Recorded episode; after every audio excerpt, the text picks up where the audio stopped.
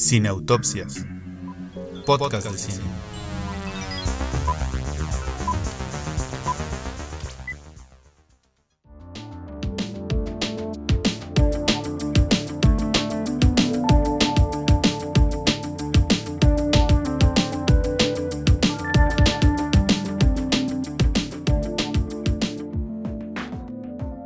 Bueno, pues ahora sí llegó el momento que nos toma un año, estamos esperando un año, bien, siempre bien ansiosos, todo un año para este momento en el que nos reunimos. Es como si fuera la cena de, Navidad o de Año Nuevo de los, de los cinéfilos, porque nos reunimos, los cuates, los no cuates, los que vienen dispuestos a pelear, los que vienen dispuestos a defender con todas sus películas. los que traen, los que juegan con el cuchillo entre los dientes y toda la cosa. Entonces, estamos ya listos y contentos para poder compartir con ustedes nuestras cinco películas favoritas del 2021 y la peor película que vimos en el año. Así que sin más preámbulo, arráncate, David, con tu película número 5. Vámonos, ok, a ver. Ah. Quiero remarcar que este top no fue, no fue muy difícil de hacerse, digo, con, los, con el tiempo se ha hecho, pero esta película desde el principio, en el puesto número 5, iba a estar en el, en el top 3, pero bajó al 5, ya verán las posteriores. Pero quiero iniciar con los Mitchell contra las máquinas, en el puesto número 5. Muy bien. Por, de, de antemano, no, no es la mejor película animada del año porque hay una que le gana en el puesto 2, pero sí está ahí muy arriba esta película. Eh, originalmente se iba a llamar Connected, yo creo que estaba mejor el título de Mitchells, con contra las máquinas, pero es una película que cuando vemos que la produce Phil Lord, Chris Miller, pues sabemos perfectamente cómo va a estar el tipo de humor, sabemos perfectamente qué tipo de energía vamos a recibir con esta película. Eh, para no hacerles el cuento largo, yo creo que muchos ya, ya la han visto, pues es la historia de una familia que pues se enfrenta al apocalipsis tecnológico después de una inteligencia artificial que anda muy sentida y que pues después de andar muy sentida pues se ar arma con, con todos los dispositivos a su alrededor y, y provocan este, este, esta aniquilación tecnológica. Pues si los Mitchells, como son los únicos que no han sido capturados, pues tienen eh, la ventaja de poder arreglar las cosas. Yo me divertí mucho viendo esta película.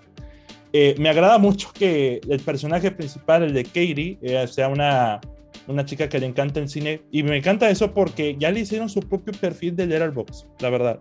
Ya le hicieron su propio perfil y aplicaron la de Paul Schrader de autonombrarse la película como la mejor película del año, ponerse el número uno y ponerse cinco estrellas. Y hasta la misma Katie dijo, voy a aplicar la de Paul Schrader. Así que, aguas ahí. Eh, en cuanto al tema emocional, eh, creo que diría más que lo tecnológico. Está ese discurso de que la película, eh, pues todos estamos dependientes de la tecnología y demás, pero aquí el enfoque principal es la relación de, un, de padre e hija que no, estaba, no está tan bien ahora como lo era antes. Y sobre todo por los cambios que han estado pasando, por ese desentendimiento que tiene el papá hacia Katie, pero eh, tiene función en cada campo. Funciona en animación, replicando un poco lo de Spider-Man Into the, Into the Spider-Verse. Eh, replica un poco el estilo, pero en esteroides. Y en los personajes me encantan todos, principalmente el papá, yo creo que el papá tiene un, un, bastante buen desarrollo como personaje. Y si nos vamos en tono de comedia, el pequeño de los Mitch es también me, me lo disfruto bastante. El eh, perro, no te olvides del perro. El perro, el perro también. Qué bueno que lo mencionas. Eh, es el que lleva los mejores frames. Tiene los mejores frames. Reitero, amigos, no, es la segunda mejor película animada del año. Ya van a ver al rato el puesto 2. Pero los Mitchell contra las máquinas yo creo que es la... Si hay una película animada que le plantó cara a todos los de Disney, es esta. Así que pues ese sería mi, sería mi quinto lugar. A mí se me olvidó por completo que vi los Mitchells contra las máquinas. No sé en qué momento de mi vida se me olvidó. la comenté al ver el otro día que me faltaba apuntar unas, unas este, películas y esa es una de las que no apunté, por eso olvidé, pero es una gran película y sobre todo porque más allá del, de la parte de, de, la animación y la técnica y lo que tú, ustedes quieran, cuenta una historia, cuenta una historia. Y eso se extraña mucho en las películas de animación, que se les olvida que tienen que contar una historia y se clavan en la textura de sus efectos y de sus colores y de sus personajes. Pero aquí los Mitches contra las máquinas hacen muy bien ambas cosas. Eh, Ale, Freddy, ¿algo que comentar? Pues nada, yo creo que sí es una. Yo no sé qué vaya a obtener adelante David, pero ¿qué le puede ganar a Mitchells versus The Machines? Es. Creo que tiene una, una hechura con un corazón del tamaño del mundo. Creo que eso es. O sea, lo que yo veía en esa película mientras la disfrutaba mucho y me reía bastante. El perro es lo máximo. Y el gag de Loaf of Bread me parece icónico. O sea, me hacía reír hasta llorar. Entonces este, creo que todo el tiempo vi mucho corazón, vi, vi, muchas ganas de contar una historia padre y se nota en cada detalle, o sea, si te pones a ver la película y los detallitos que tiene, cada esquinita, cada, cada cosita, cada dibujito te está contando algo, tiene muchas ganas de, sobresalir y mucho corazón. Híjole, yo a mí yo estoy de acuerdo con ustedes. Es una película que cuenta una historia. Sí, es una película que obviamente le hace así a las producciones de Disney, las hacía Luca de este año, ¿no? Las hacía Luca, las hacía Raya. No he visto Encanto, pero seguramente también le, le hará de esa forma. Si David toma el camino que yo creo, sí hay una película animada mejor que, que los Mitchells de este año. Espero que, que así sea, la elegida por David. Sin embargo, yo vi tarde esta película, yo no la vi cuando salió, tiene poco que la vi. Ya la vi cuando todo mundo hace los comentarios que hicieron ustedes y a mí me quedó a deber. Para mí está bien y ya. Hasta ahí. Hasta ahí. Quizá por al momento de verla sin saber nada, pues te permite sorprenderte, te permite ver una propuesta un poco diferente, pero no creo que tenga nada de, de maravilloso.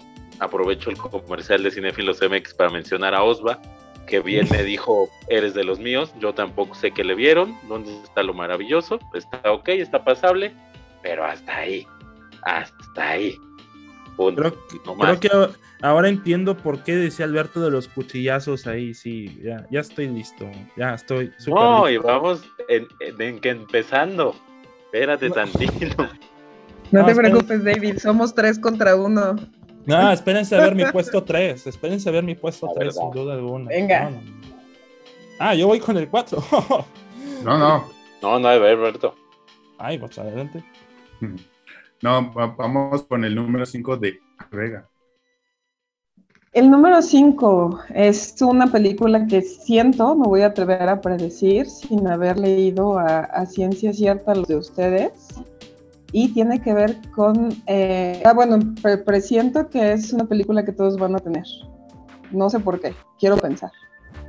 La película se llama The Power of the Dog, es de Jane mm. Campion, está en Netflix y la única razón por la que antes que nada no está eh, más arriba es porque no tuve la oportunidad de verla en el cine, entonces pues ya se imaginarán ustedes que pude haberla puesto más, mucho más alto si hubiera tenido la oportunidad de disfrutarla en, en pantalla grande, pero pues ese es mi número 5.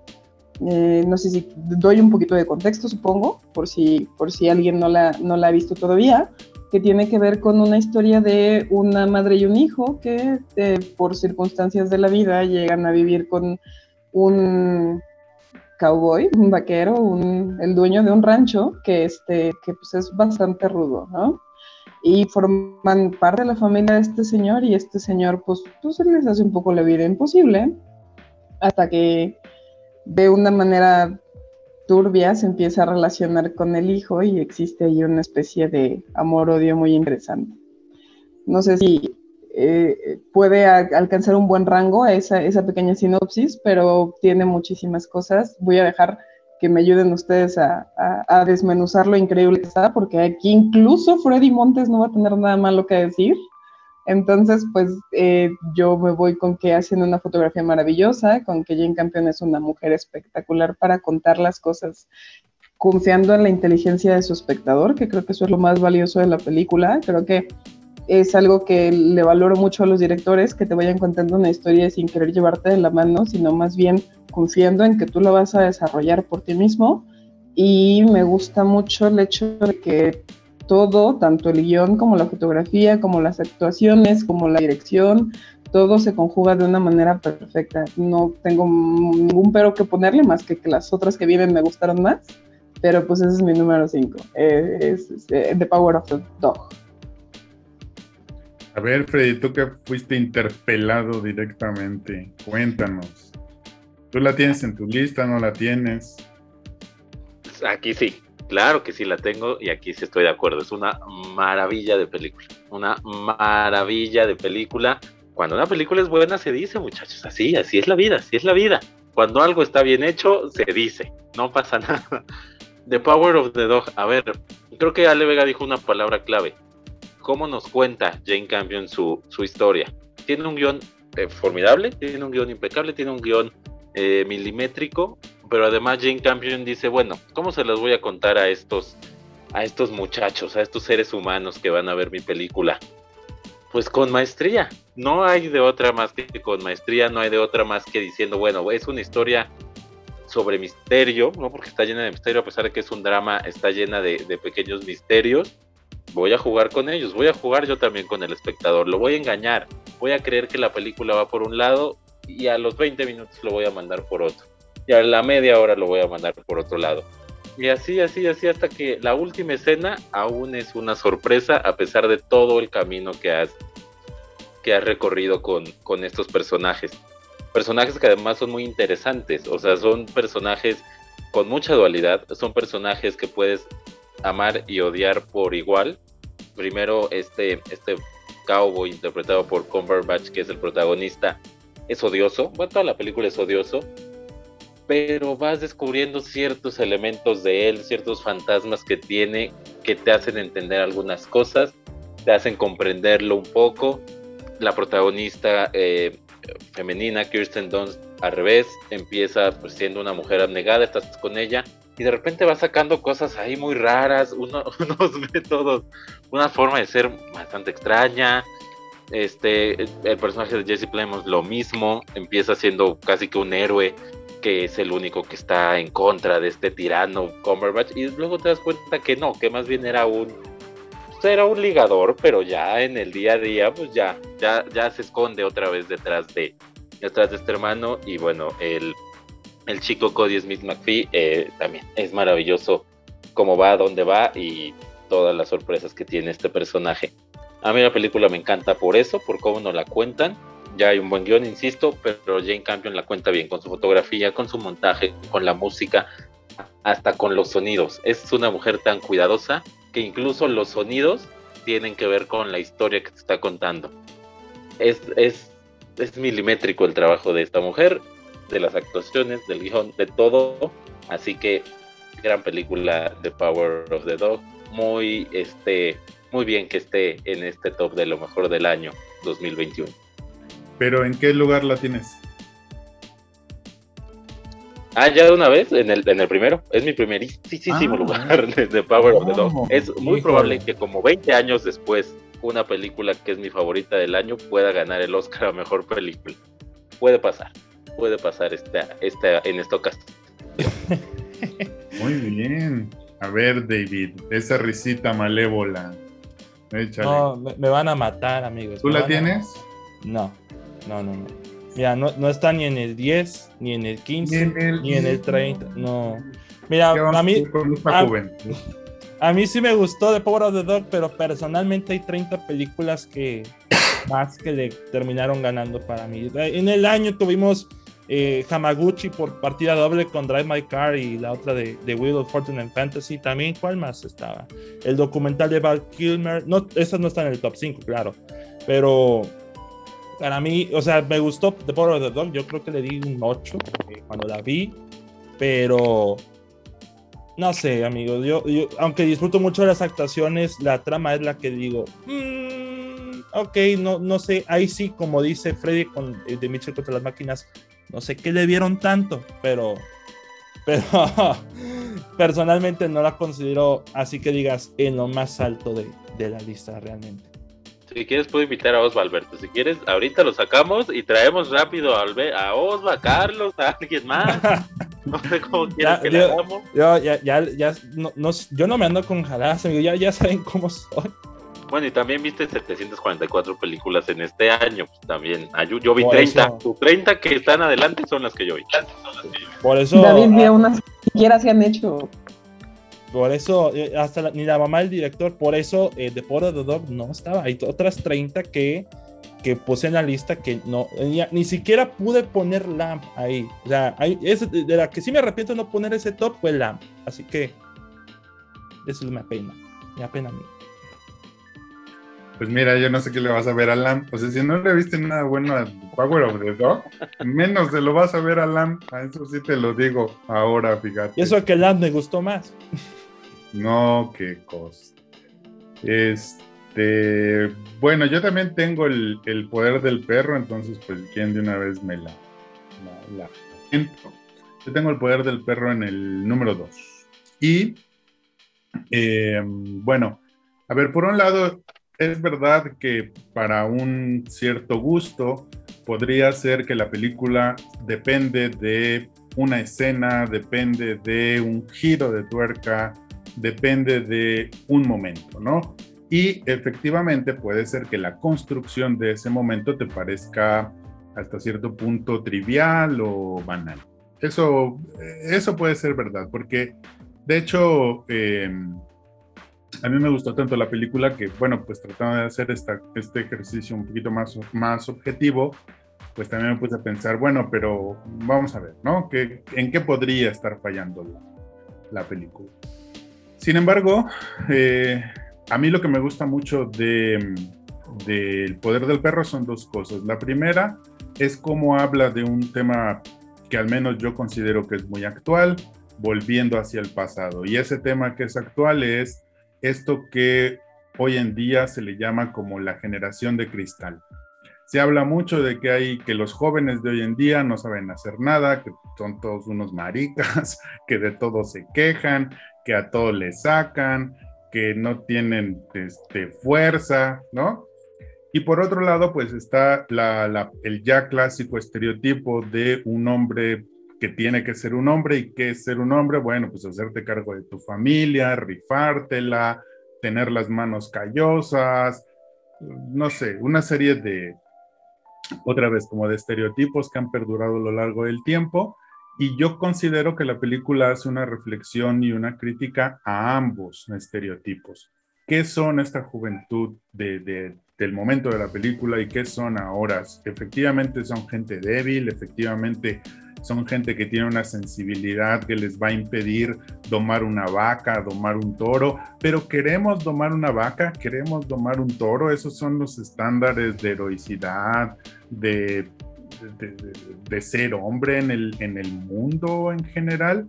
Y eso se lo pregunta la directora y la historia a través del personaje de Benedict Cumberbatch. Él asume su, su rol como de cuidador de la familia, de cabeza de familia, pero por lo poquito que nos cuentan de él, él podría haber sido cualquier otra cosa.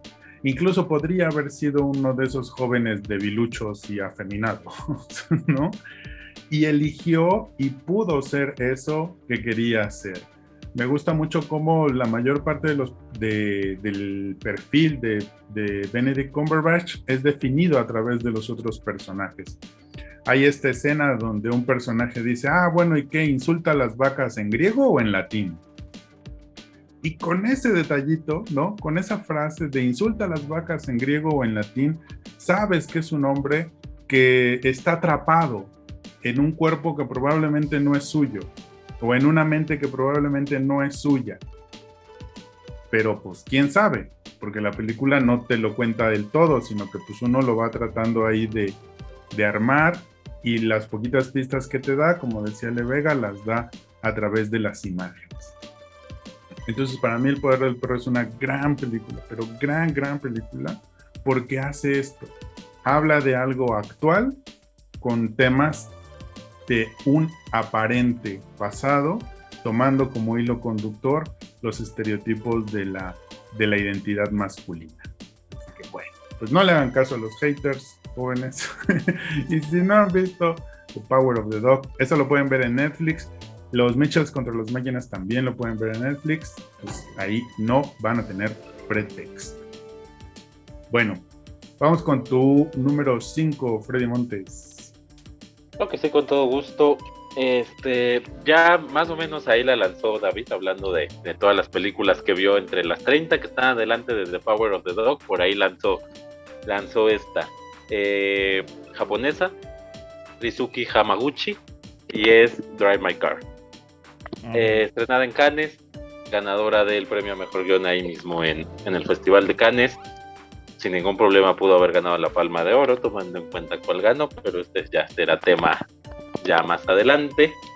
Y es una película que eh, pinta para ser la, la propuesta extranjera que vaya a triunfar en los Oscars este año, como ha venido teniendo todos los años por lo menos una. Parece que será esta, parece que es la que puede ganar película extranjera, parece que se puede colar en guion, puede que se cuele ahí en, en dirección e incluso en película. Justo este días antes de que se estrene este, este podcast, ganó el premio del National Society, que junto con el premio de la crítica de Los Ángeles y de Nueva York, que son los más importantes, Drive My Car ganó esos tres premios y ninguna película ha ganado esos tres premios sin quedarse fuera del, del Oscar a Mejor Película. Y solo han ganado seis películas los tres premios, entonces no es poca cosa. La lista de Schindler, Goodfellas, o sea, no estamos hablando de, de cualquier, de cualquier porquería y cualquier titán ahí tirado. No, no, no, estamos hablando de cine de calidad. Nada más estamos hablando acotar, de cine de verdad. ¿De qué trata esta película? Nada más déjame acotar que si nos están oyendo en podcast, todo eso Freddy lo dijo de memoria, ¿eh? no lo estaba leyendo. El resentimiento. No tanto, no tanto, no tanto, no tanto. Pero este, vayan a YouTube, escúchenlo en podcast y vayan a YouTube también. Y ahí véanos y viceversa. Por cierto, este, ¿de qué trata esta película? Bueno, es un hombre que tras un, un, un dramón personal de todos los frentes, no lo cuento porque precisamente la película está llena de eso, de pequeñas sorpresas que la van construyendo. Después de un dramón personal, termina por, por irse a, a Hiroshima a dirigir una obra de teatro. Él es actor y él es director. Se va a dirigir esta obra de teatro y ahí en Hiroshima la gente que lo contrata le pone a una chofer para que maneje su auto, porque la cosa que más ama o lo único que le quede es su, su auto rojo. Entonces le ponen a una chofer para que, para que lo maneje. Obviamente al principio no quiere, pero ya después, bueno, termina aceptando y terminan creando ahí una relación eh, extraña. Realmente no es, no es la gran amistad, pero poco a poco se van descubriendo. Son dos tipos que han tenido, que tienen su historia, que tienen sus problemas, que tienen su pasado y poco a poco se van conociendo. Dentro de esta obra obviamente hay muchos más personajes que van sumándole a él, sumado, perdón, la redundancia, sumado a los dramas que ella trae. Entonces son mil cosas que le pasan a este personaje y son, insisto, mil momentos los que van construyendo esta película. Muchas cosas pasan, muchas cosas suceden, son tres horas de película, sin embargo no se sienten como tal. Realmente es, rápido gracias, al, gracias principalmente al guion. O de repente te das cuenta que quizá llevas 10 minutos en una conversación en la que no ha pasado más nada que dos personas hablando, es decir, no es que haya muchos elementos externos, que estén pasando muchas cosas alrededor, son dos personajes en un auto, en el asiento de atrás de un auto, conversando sobre un tema que ni siquiera es real, o sea, están contando una historia que no es real y estás ahí, ahí estás, ahí estás y todo eso, todos esos momentos, todos esos momentos están bien unidos, no son pequeñas anécdotas ahí sueltas, no, es un anecdotario, no es un libro de cuentos, no, es una película construida de pequeños, de pequeños grandes momentos. Eso es Drive My Car, además de que, bueno, obviamente está bien dirigida, tiene una buena fotografía, está muy bien actuada, y todo esto, todo esto, todo esto, todo esto reunido nos entregan una de las mejores películas del 2021, Drive My Car, señores. ¿Tú la tienes en tu lista, David? En el top 5 no, pero sí, sí está. Sí. ¿Algo que agregar? Pues ya creo que lo remarcó Freddy. Mira, yo soy una persona súper quejumbrosa con el ritmo de una película. Si el ritmo no me lleva de la mano, a mí me pierdes. Y Drive My Car, en cierto modo, dura tres horas, claro está, pero como lo dice el buen Freddy, como que es el guion el verdadero alma de esta historia. O sea, no las actuaciones, no la dirección, es el guion. El guion es el que te lleva de la mano de una historia. Y eso que, para variar, la adaptación de un cuento. Entonces, y es, no es un cuento muy largo realmente. O sea, te toma como, como dice Freddy, vive ciertos momentos y se destaca por ciertos momentos. Y a veces como que aprecias una más que nada una historia que no es que se reduzca a algo meramente cotidiano, porque solamente estamos englobadas puras conversaciones, en su mayoría banales, pero que para estas dos personas marca realmente un, un antes y un después de lo que es su vida personal. Y en eso me encantó mucho Hamaguchi porque ha dominado perfectamente lo que es dominar historias por momentos, porque la otra que hizo, la de eh, Widow the Fortune and Fantasy es una antología eh, prácticamente de tres, cuatro historias, de tres, cuatro historias. Y ahí también, en una duración menor, que dura una hora menos, domina perfectamente a los personajes en cada historia que va manejando, en cada momento que va contando. Y aquí solamente en Drive My Car es irónico porque es la película más larga, pero a la vez la más pequeña. O sea, nos reducimos en personajes, nos reducimos en escenarios, nos, reducimos en ambiente a que solamente sean dos personas. Es como la película también la de Memoria de eh, con, Tilda, Swinton, es igual, se reduce a pocos personajes, pocos, eh, pocos escenarios, pero eh, te da como una sensación de paz un poco extraña al momento que estás viendo la película y al final de cuentas eh, nosotros vamos como que conectando con esos personajes más por lo que piensan que por lo que dicen. Entonces es lo que a mí me terminó capturando esta película en cierto modo. Muy bien.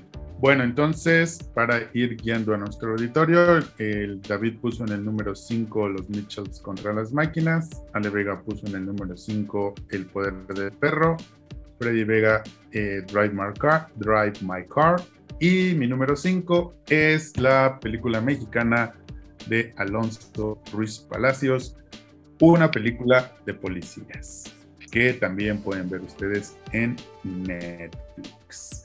Yo ya después de, bueno, la, película como, como, como tal, o sea, como, como, ejercicio narrativo, me, me gustó bastante no necesariamente me parece que tuviera que ser novedoso en el sentido de, ay, nunca a nadie se le ha ocurrido hacer un falso documental, ¿verdad? No en, e, no en ese sentido, sino eh, que creo que fue el mejor vehículo que pudo haber escogido el director y sus creadores para contar la historia de dos policías. Pero ya pensándola y platicándola en, otros lugares, en otros espacios, creo que lo, una de las cosas que es más valiosa de la película es la conversación que se genera a partir de ella, tanto eh, por la forma en la que está narrada la historia, a veces un falso documental, a veces escenas de ficción, a veces el clásico documental de gente hablando frente a una cámara, puede uno conversar sobre eso, pero también sobre el tema de la, de la policía, sobre todo en la Ciudad de México. Creo que es una película que puede hacerte cambiar tu visión de la policía, pero también puede no hacerte cambiar, ale, venga, ya lo sé, ya lo sé, también puede no hacerte cambiar. Y eso, eso, eso es lo que hay que valorar de una película como esta, porque bien pudo haber sido un panfleto a favor de la policía o bien pudo haber sido un panfleto en contra de la policía. Y sin embargo es una película que admite que tengas tú tu propio criterio y que te formes tú tu, tu propia opinión sobre quiénes son buenos, quiénes son malos, o todos son buenos, o todos son malos, o todos son víctimas, o todos son victimarios. Y creo que lograr eso es bastante difícil, sobre todo porque el arte pues no escapa de la subjetividad del, momento, del creador. Uno de los propios actores todo el tiempo se la pasa diciendo chinga a su madre los policías, chinga a su madre los policías, a su madre los policías, ¿no? Y sin embargo no es una, una influencia para que uno pueda decir, ah, pues sí, que chinga a su madre o que no, ¿no? O, o decir está exagerando. Entonces creo que ese es el gran logro de una película de policías y por eso está en mi número 5. No sé si alguien quiere decir algo de esta o ni lo vieron. Yo, yo quisiera discernir un poco de que es un falso documental. Bueno, no completamente, pero yo creo que es una mezcla de las dos. Eh, y en eso de la subjetividad, a mí me impresiona más que la misma crítica venga de los mismos policías, porque si es de los actores, bueno, que lo vivieron, ah. vivieron el, el, experimento de, de, entrar en esta en academia como tal, pues sí, se entiende porque son sus primeros días de policía y no, no lo son, realmente son actores, pero que los mismos policías sean lo que relaten de que esto realmente es una friega y lo más triste de todo es que la gente nos ve mal, cuando realmente también desde nosotros mismos nos, nos vemos mal realmente como, como sistema. Entonces, eh, ¿es un documental falso? No, yo creo que es una mezcla de los dos, yo creo que ahí está la novedad, que no sea un documental falso, sino que mezcla las dos cosas. Entonces, yo sí, a mí, yo, a mí sí me gustó una película de policías. se hizo muy buena, la verdad. Muy bien. Bueno, pues ya que estás ahí, arráncate con tu número 4. Híjole, número 4. Eh, para el número 4, pues puse a una película de un director de la cual yo soy muy fan. Eh, entregó dos películas en el 2021. La primera fue un documental de los Sparks, del grupo Sparks. Ah, le ya le va a encantar porque pues amó a Ned pero, eh, eh, y le recomiendo de antemano ese documental. Pero la segunda película fue la, la, más sonada, incluso la más dividida, quizás una de las películas de su filmografía que más ha dividido, entre los que la odiaron, entre los que la amaron, incluyéndome, que soy en este último grupo, esa es Last Night in Soho de Edgar Wright. ¿Y por qué la puse en esta lista? Bueno, ya, eh, más allá del fanatismo por el director, yo encuentro en esta película un muy buen manejo de lo que es el suspenso, de lo que es el terror, de lo que es un impecable trabajo de producción a la hora de emular eh, los movimientos, por ejemplo, de Thomas Mackenzie y de, de Anya Taylor-Joy, bueno, si me ponen a esta dupla, la que se roba todo es Thomas Mackenzie, eh, por, por honestamente, porque es más que nada Anya Taylor-Joy es la usan más como, no sé, una representación una representación. A la hora de cantar es, estupenda, las dos están muy bien, pero a quien más disfruté en pantalla fue a Thomas Mackenzie. Eh, a, Matt, Smith, por fin, en un papel que no lo veo de Doctor Who y lo hace, yo, eh, vaya, de una manera hasta espeluznante, puedo decir. La película puede ser un poco predecible, claro está. Eh, si vas a, una hora de película, creo que ya estás haciendo los los trazos para saber qué, está ocurriendo. Pero lo que me impresionó un poco de esta película es eh, qué es lo que realmente te da, da miedo. Y es la, pregunta es el hombre. El hombre en el mundo moderno. Eh, porque nos manejan esto de que eh, pues la chica está tratando de cumplir sus sueños, Anya Taylor-Joy como tal, de que quiere brillar, quiere destacar, pero para tener que destacar tiene que pasar por un montón de cosas escabrosas que no solamente van haciendo que pierda su sueño, también su dignidad, también su inocencia, quizás. Y ese es el verdadero terror de Last Night in Soho, no lo sobrenatural. Eso es lo que a mí me impresionó y me sorprende un poco de Edgar Wright, que lo hemos visto en comedias, en un sentido del humor muy, a veces muy geek, a veces muy, muy inglés, que se tome el tiempo de trabajar este tema, a mí me, me llamó mucho la atención.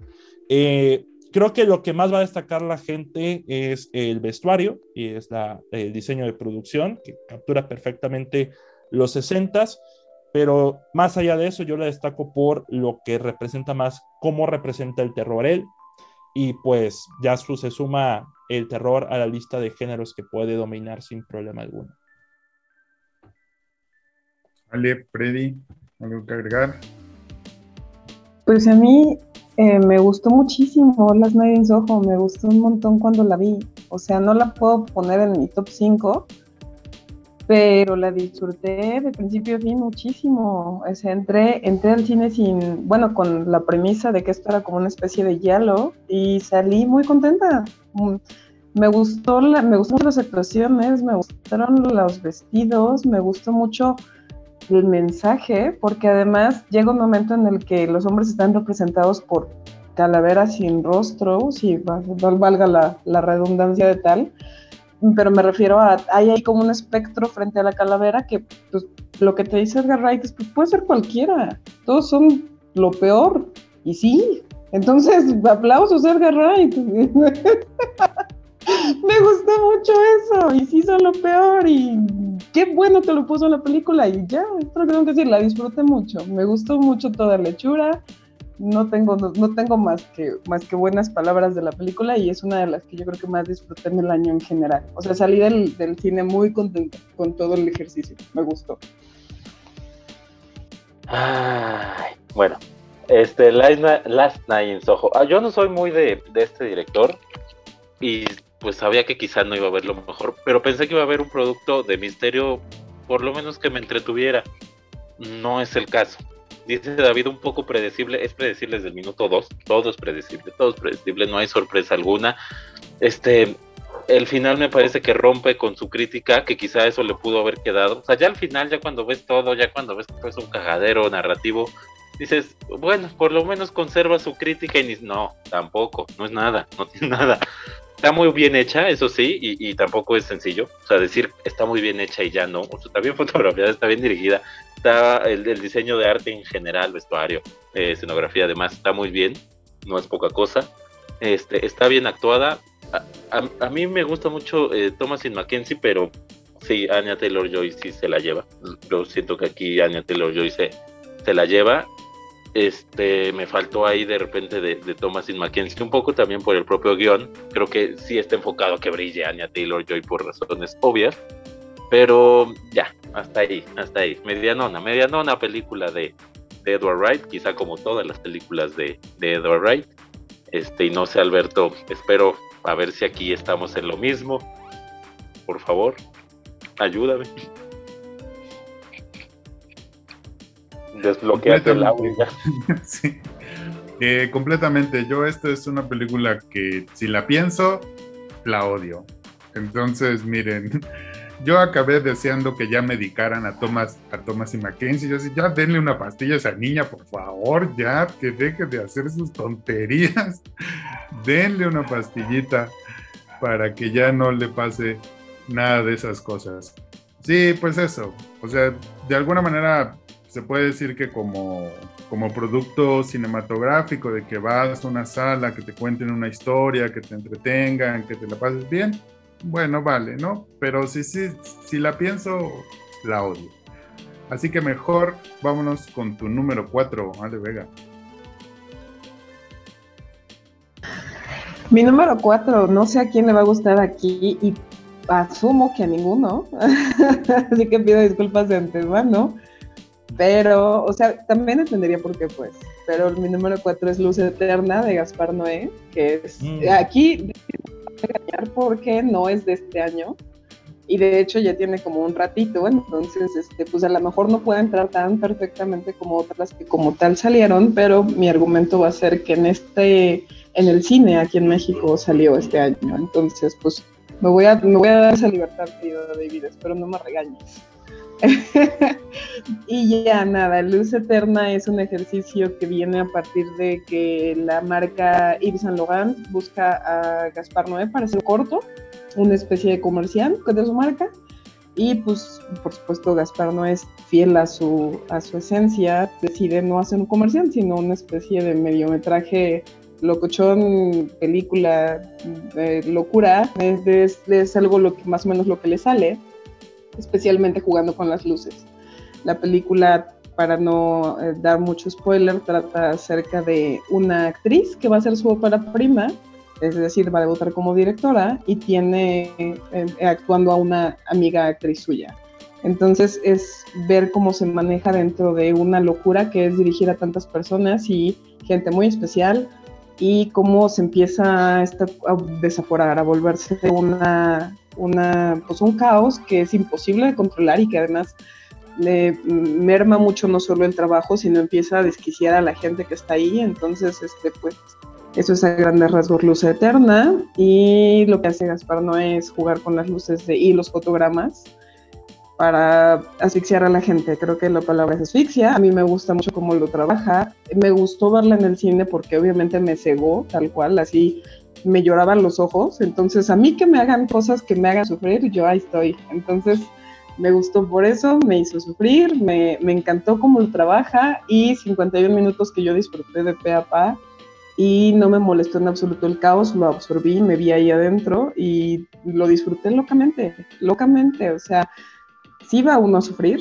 y si ese es el plan, lo hace increíblemente bien. Y ya, esa es Luz Eterna en mi número 4.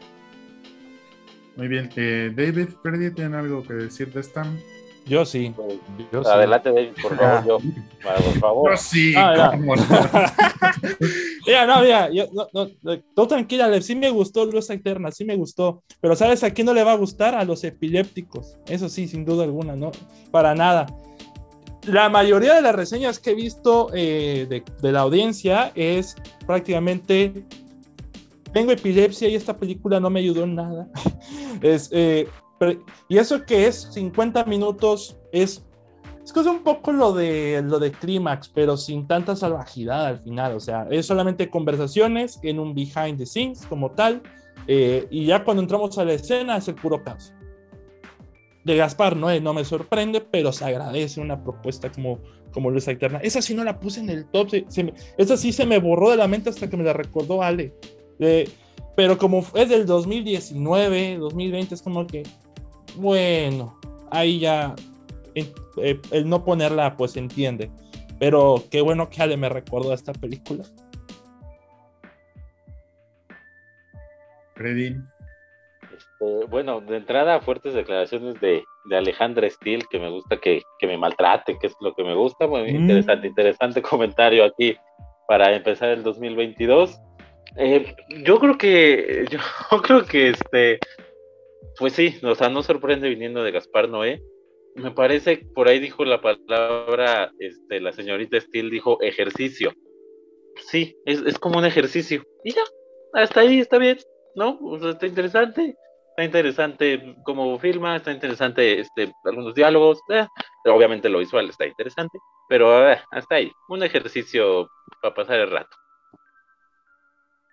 Muy bien, pues síguete con tu número 4 de una vez, Freddy. Creo que sí, con mucho gusto. Este, en mi número 4 está una, una ópera prima de Frank Grant, se llama Más. Y qué buena película. Qué buena película. ¿De qué trata? Realmente es, es en esencia sencillo. Eh, los padres de un, de un niño que es asesinado en, una, en uno de estos eventos muy comunes en los Estados Unidos, de, en, un tiroteo en una escuela, los padres de este niño que fallece se reúnen con los padres del niño del tiroteo, del niño que, que provocó todo esto.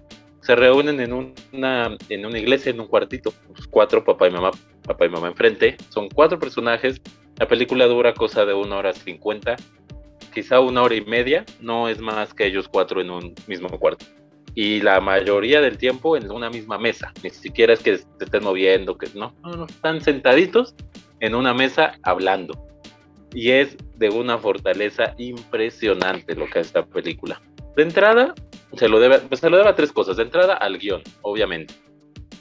Mantener una película de casi dos horas con solo cuatro protagonistas y sobre un mismo tema, entre comillas, en esencia, sobre un mismo tema, pues, pues ya es de, reconocerse. Obviamente, el guion va, va haciendo que estos personajes se vayan mostrando, se vayan mostrando, se vayan mostrando, tanto ellos como sus propios hijos, aunque no estén ahí.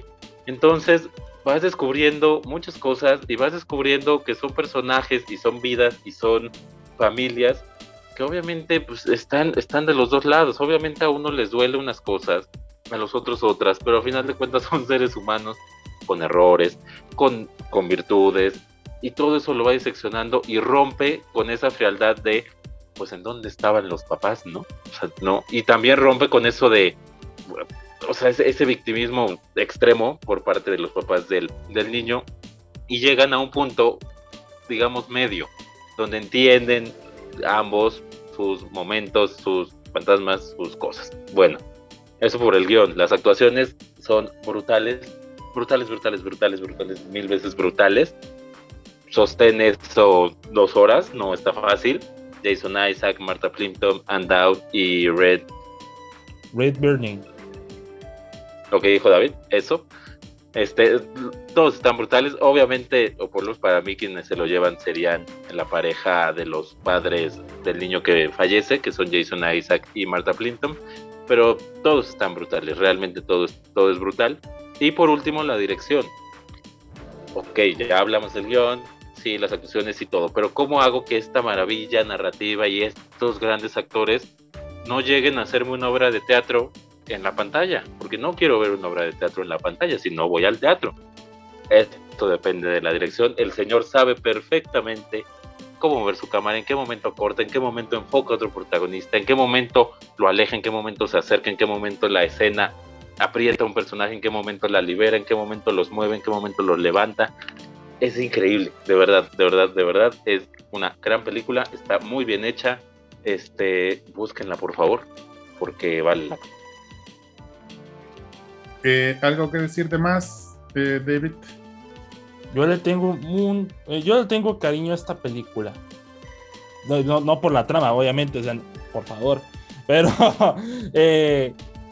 fue la primera película que vi, la primera de dos nada más, en Sundance. Por eso hace un año que la vi, esta película. Ya cuando empezó a sonar, dije, yo se lo dije a, a Osvaldo, se lo dije a Freddy, esta película va a sonar porque va a sonar.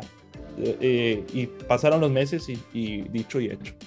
Eh, además de lo que mencionó Freddy, yo encuentro en esta película una bofetada a, los mismos Estados Unidos en cuanto al sistema de armas, en cuanto al sistema escolar, en la, en la problemática esta de los tiroteos.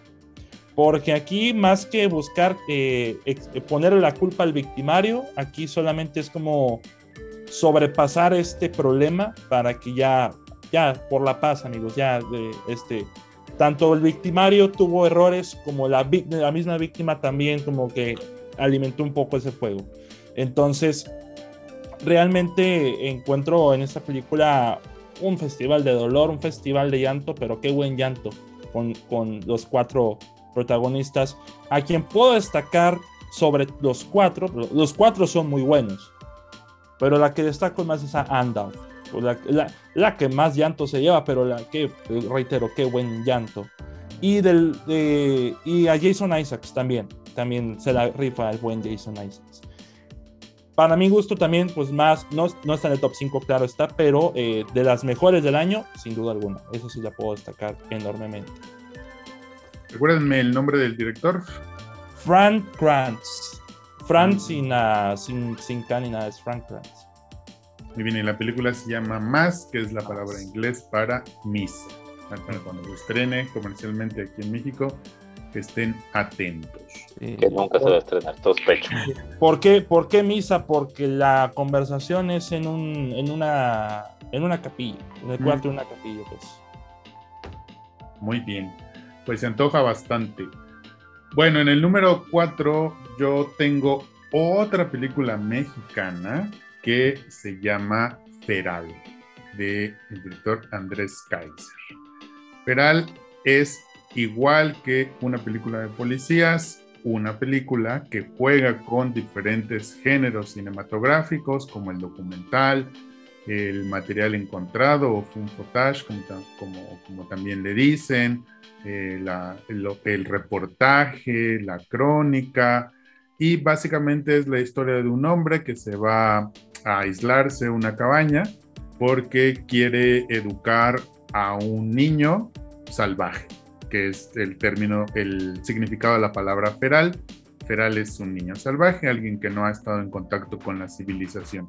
Entonces él se encuentra uno de estos niños, ¿no? Y por historias de, de, de su vida, de su pasado, de su infancia, decide que lo que quiere hacer es educarlo. Y a partir de ese de ese evento, pues vamos conociendo precisamente ese pasado, ¿no? Algunos otros personajes a su, a su alrededor, de, de, su familia, del pueblo, y etcétera. Lo que sí tengo que decir es que yo sí es una película que recomendaría ver dos veces. Si eventualmente se estrena en alguna plataforma, se disfruta más la segunda vez porque la película es como el cuento de Hansel y Gretel. Hansel y Gretel. Lo que va haciendo es dejarte pequeños este, terrones de azúcar, pequeños terrones de comida, pequeñas galletitas, para llevarte a un lugar que aparentemente es chido, un lugar que aparentemente va, lo vas a entender, se va a resolver, y pues quién sabe que en una de esas te mete a una cabaña donde el devorado vas a ser tú. Entonces por eso yo recomendaría ver Feral un par de veces para que le agarren todo el sabor que tiene la película, porque la película está bastante bien realizada, está bastante bien contada y sobre todo está, yo creo que es una película inteligente pero sin ser pretenciosa. Es una película que se centra mucho en, en lo que se, en, si fuera esto un género literario, sería eh, como la novela de costumbres o el naturalismo es decir, sus personajes son muy sencillos, sus personajes son poco complejos, pero en conjunto generan una, una historia llena de matices, llena de complejidad, pues como lo es la vida diaria, ¿verdad? Entonces, un poco de eso es de lo que trata Feral y ese es mi número 4. No sé si alguien más la vio por ahí o quieran decir algo. Les vale, gorro. Está bien. para ser honesto, no había escuchado la película hasta que la mencionaste. Ah, mira, bueno, pues ahí se las Es la mejor promoción. El director te va a pasar una lana. De los dos pesos, te va a pasar 45 centavos. De hecho, ya. Y mira que si no la vio David, que ya ve todo, está cañón, ¿eh? Mientras no, está bueno, pues ahí está, ¿verdad? Pues es que es la, la clásica triste historia del cine mexicano, ¿no? Si no se ve, no se ve. O sea, no hay manera de verlo. Entonces... no se ve, no se ve, Alberto 2020. Entonces, mi número 4 es Feral de Andrés Kaiser, número 4 de Freddy, la película Más, número 4 de Ale Vega, Luz Eterna de Gaspar Noé, y el número 4 de David, Last Night in Soho de Edgar Wright. Bueno, vamos a hacer una pequeña dinámica que yo pensé que era para pasárnosla bien, pero creo que es donde más problemas vamos a tener. Mm. Que es que digamos cuál fue la película que menos nos gustó en el año, la que más sufrimos, la que más odiamos, la que detestamos, la que quemaríamos el negativo original para que nunca más nadie la viera. Y vas a empezar tú, David esta película yo la vi por puro morbo. La, vi por puro morbo. estaba en internet. Dije, bueno, ¿por qué el morbo? Porque resurgió que eh, la película estaban comentando de ella, pero para mal. O sea, eh, énfasis aquí, es una película española. Y es la película de su nación más taquillera del 2021. De, España. sí, de España. Eh, una comedia familiar de esas que no te provoca ni la misma risita y ese se llama A todo tren, Destino Asturias del director Santiago Segura que dirige, produce, escribe eh, y protagoniza con un peluquín que ni te la crees. Este, ¿De qué va esta película? Pues un grupo de padres y sus niños se van de viaje, se van en tren, mientras que los niños son un completo idiotas, se separan de los papás, a los papás se les escapan los niños y ahí van persiguiéndolos todos, ahí y vamos. Y ahí se desata la, la película. Para este punto se despidan una serie de personajes estereotipados de los que no dan gracia y pues los niños, en énfasis, los niños son insufribles, eh, verdaderamente insufribles. Y pues, ni hablar, que a veces cuando uno dirige, protagoniza, escribe y protagoniza la película, pues uno cuidaría todo aspecto posible para que saliera bien. Ahí está, por ejemplo, Ben Stiller con Walter Mitty, o por ejemplo, otros casos menos burdos. Pero aquí Santiago Segura descuidó todos, incluso su propia actuación. Entonces ya no, no sé qué, qué pensar de esta película después. Reitero, irónicamente, fue la más taquilla de España en el 2021. Así que lo que genera el morbo.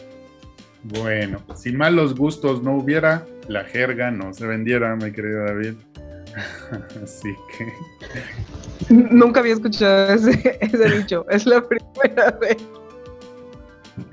Alberto Ruiz 2022. Es más, ni lo entendí. No sé ni qué es. Ni qué, la que me empieza no entendí. Pero muy Ah. padre. Lo voy a usar de a partir de hoy. Bueno, Ale Vega. Primero que nada tengo que preguntar que si es el mismo Santiago Segura de, del Día de la Bestia, pues vamos a darnos el chance de perdonarlo, ¿no? Vamos a darle chance. Es, parece el Santiago Segura de La- Padre No hay uno y de- los de la saga de Torrente. No, no tengo ni idea. Yo a Santiago Segura lo ubico como actor, o sea, tal cual, tal cual no, no veo, no veo, no lo veo como director, pero pues a lo mejor sí estamos hablando del mismo, del mismo personaje. Sí, es Sí, sí, es el mismo. Bueno, lo- el mismo. o quieren, quieren saber más de Santiago Segura, vean el Día de la Bestia y ya, y ya lo dejamos ahí. no Ahí está la propaganda nada despreciable de Alex de la Iglesia por Ale. Siempre, Digo, bueno. siempre aquí, aquí, aquí se trae ese nombre cada que se puede. Reitero, No. no es queja. Lo bueno que a ella le pagan en euros, también nada más en pesos. Hay que saber a dónde, a dónde moverse, Alberto. Pues bueno, ahí va. Mi peor película del 2021, que de verdad me hierve la sangre nomás de pensarla y me molesta mucho su existencia y no la vean. Se llama Pieces of a Woman. ¿Cómo se llama en español? Mm. Pieces of a Woman. Fragmentos. Pedazos de fragmentos de una mujer, ok. Fragmentos de una mujer. Es una película sumamente manipuladora. Es que hasta, hasta siento que me enojo cuando estoy hablando muy feo. Es una película tremendamente manipuladora en la que usan a una muy buena actriz que realmente sí hace un gran trabajo para eh, traer al público como chancla. O sea, básicamente es, te voy a contar una historia de una mujer que sufre mucho y además le voy a meter un esposo tarado y además le voy a poner a una este, señora que no sé por qué tenía que ver con el holocausto y además, como no confío en tu inteligencia porque eres un público muy tonto, lo voy a estar eh, queriendo describir con la fotografía y te quiero llevar de la mano con las estaciones y te quiero llevar de la mano con una manzana porque no entiendes nada y quiero que sufras y ya. Y entonces esto es lo que hace una película vacía, tonta, eh, lenta, eh, tremendamente manipuladora. Es que no encuentro otra palabra. Me enojo de pensarlo.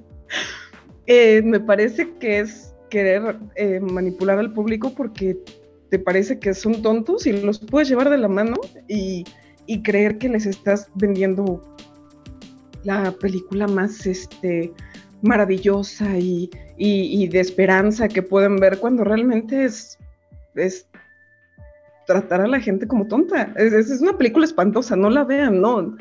No, la, no, no puedo ni terminar, no, no, puedo, no la vean, es espantosa, es, es, es, yo creo que de las cosas que más molestia y asco me han provocado mucho tiempo. Ya lo acabo de ver. Es horrible, es, no, no, no la soporto, me hierve la sangre. Me, me sorprende esa me sorprende que eligiera esa película, pero pues eh, es, para mí es una, fue una película muy me en ese entonces. Bueno, Freddy Montes dijo que se iba a excusar de este bloque, que él no quería decir cuál era la peor película del año. No, arde Troy, amigo. No, no, no, no, no. no. Montes, adiós. No, no, voy tranquilo, voy tranquilo. Ah, ¿Qué bueno, bueno. No, no, no, no, voy tranquilo, aquí voy tranquilo todavía. Este, de entrada nunca había visto enojada a Le Vega, por buen punto número uno.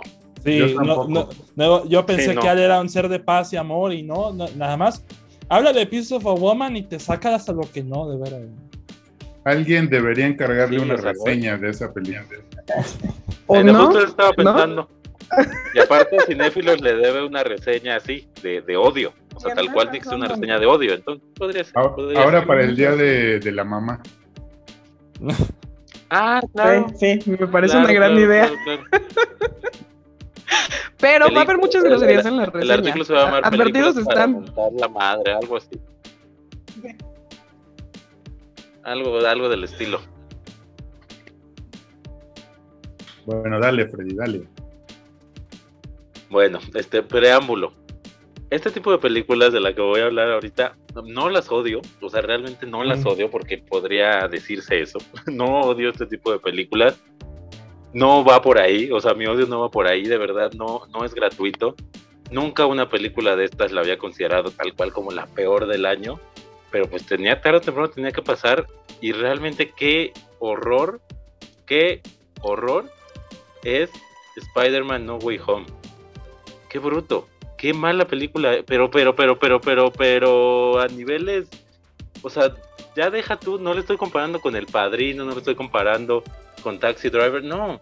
Dentro de Marvel, que son malitas, es malísima. Es un horror de película. Es horrible. horrible, es horrible Tiempo, es tiempo, horrible, tiempo. Es, horrible, es horrible. ¿Es esa la que elegiste? Claro, es la peor película que viene en 2021 así. Es No sé por qué no me sorprende. horrible. Es horrible. Y, de verdad nunca una película de Marvel había caído tan bajo. O sea, es a lo que voy. No es que, ay, es que odia Marvel, es que no le gusta el cine super. No. Sí me gusta. La de Avengers, la primera me gusta. Las de Iron Man me gustan. Las de Batman me gustan. Las de Spider-Man. Ah. Pero esto es, es, es, es, es muy malo. Es realmente una porquería. De principio a fin. De principio a fin. Tiene esos momentos o esos regresos de personajes y eso es todo. A eso le apuesta una película de dos horas y media. A ver a los personajes regresar sin ningún sentido. Sin ningún pinche sentido.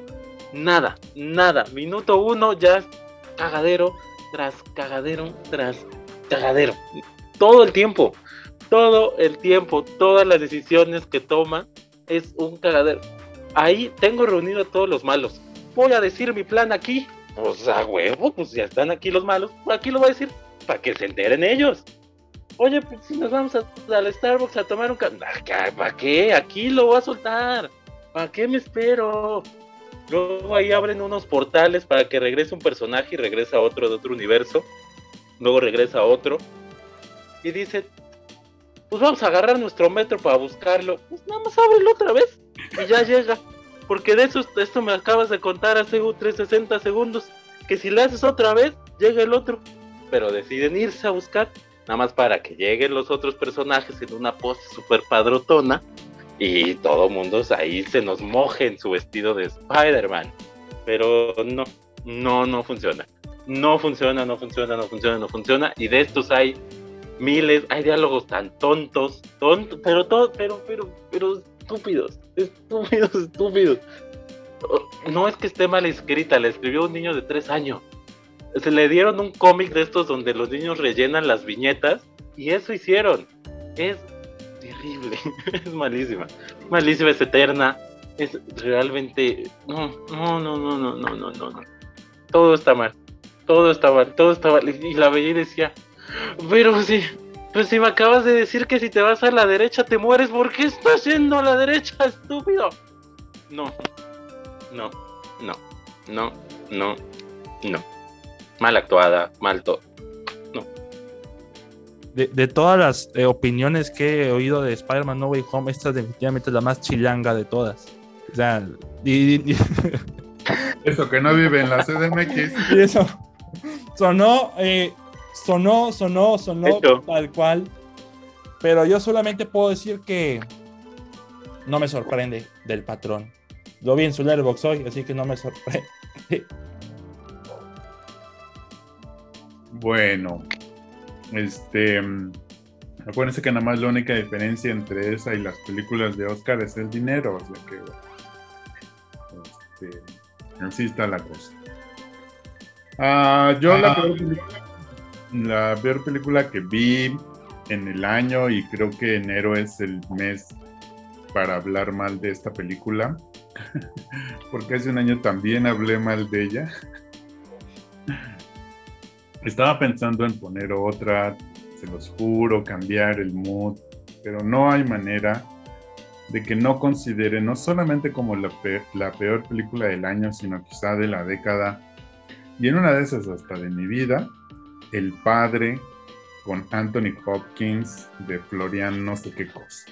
Oh, que la- Ya lo dije en su momento, El Padre a mí me parece pura pornografía emocional, ¿no?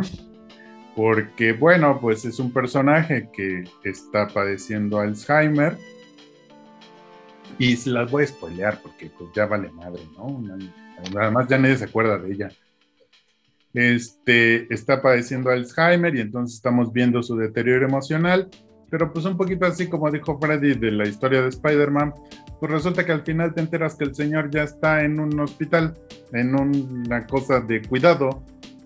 Entonces, pues me pareció completamente innecesario ver todo su sufrimiento y además lo, que más me molesta es que lo vimos de manera pretenciosa. O sea, el director pensó que estaba escribiendo la Iliada y la Odisea, cuando en realidad pues nada más nos estaba ahí haciendo ver un poco... Nos estaba viendo hacer un pobre señor sufrir porque se le estaba yendo la memoria cuando el Señor pues ya estaba en otro lado y no sabemos nada del Señor, no sabemos si de verdad sufría, si de verdad quería estar ahí, si no quería estar ahí, no sabemos nada de él. Lo único que vemos es su, su, su innecesario deterioro emocional y a mí eso me molestó muchísimo, muchísimo, muchísimo y me seguirá molestando por los siglos de los siglos. ¿Ya te enredaste con nosotros? Facebook, Twitter, Instagram. Síguenos en nuestras redes sociales y comparte tu pasión por el cine. Te esperamos.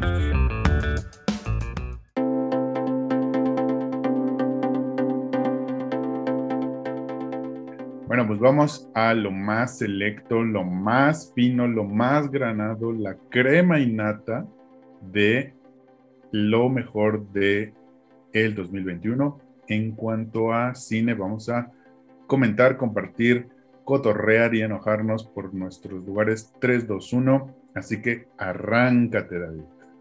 Enojarse. En el número 3 se van a enojar. Definitivamente. Eh, sí, ya el patrón ya lo sabe. Ya, como le mandé la lista. Eh, este año ha sido un año de. Bueno, el 2021 ha sido un año de musicales. Unos muy malos, como el de Music, decía. ¿Qué vas a decir? El de, el de Cenicienta, por ejemplo. Ya también ha sido un año bueno, como West Side Story, Annette, ¿cuál más se me escapa? No, no, creo que todavía falta uno más. Pero el que voy a mencionar es el que más me gustó y, y para desgracia del patrón, yo puse en el tercer puesto In the Heights. ¿Por qué puse In the Heights? ¿Por qué motivo puse In the Heights por encima de West Side Story, de Annette? Aunque me gustó más Annette que West Side Story, para, para yo, soy del team de Ale que disfrutó mucho Annette. Pero ¿qué tiene In the Heights que no tiene otras películas? Que yo me la pasé bomba con esa película, es la única diferencia. Yo la disfruté de principio a fin, la vi tres veces y yo quería confirmar si no era el hype y demás. Ahí está, ahí la vi. Eh, pero el plus es la representación.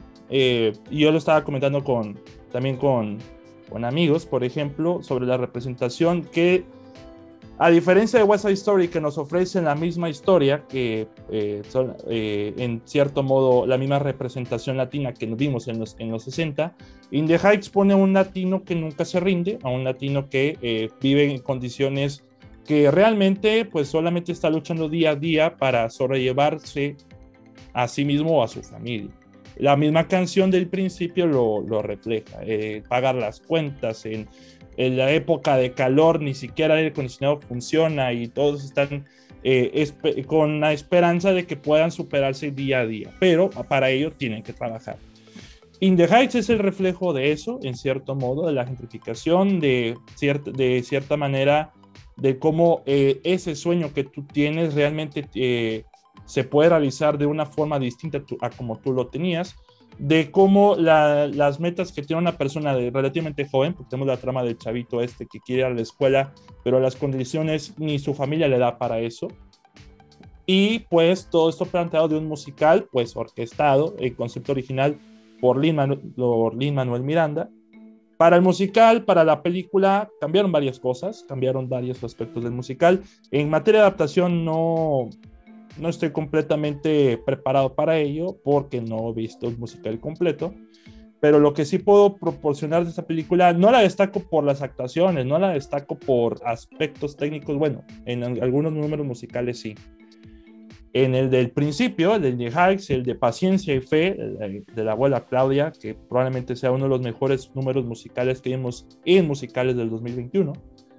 Pero el mensaje es ese, el cómo trabajas para obtener tu sueño, ese, esa concepción de, de lo que tenemos de nuestro sueño, pero al final de cuentas uno busca buscar, a ese buscar ese sueño a otros lados. Pero la realidad es que el sueño está con tu familia, con tus amigos, en el barrio con el que tú creciste, ahí puedes plantear ese sueño. Y eh, aunque para el patrón, Freddy, esta película sea una completa telenovela de Telemundo, eh, sí, ya lo, ya lo, lo puedo imaginar, lo puedo, lo, puedo, lo puedo sentir, puedo sentir esa energía.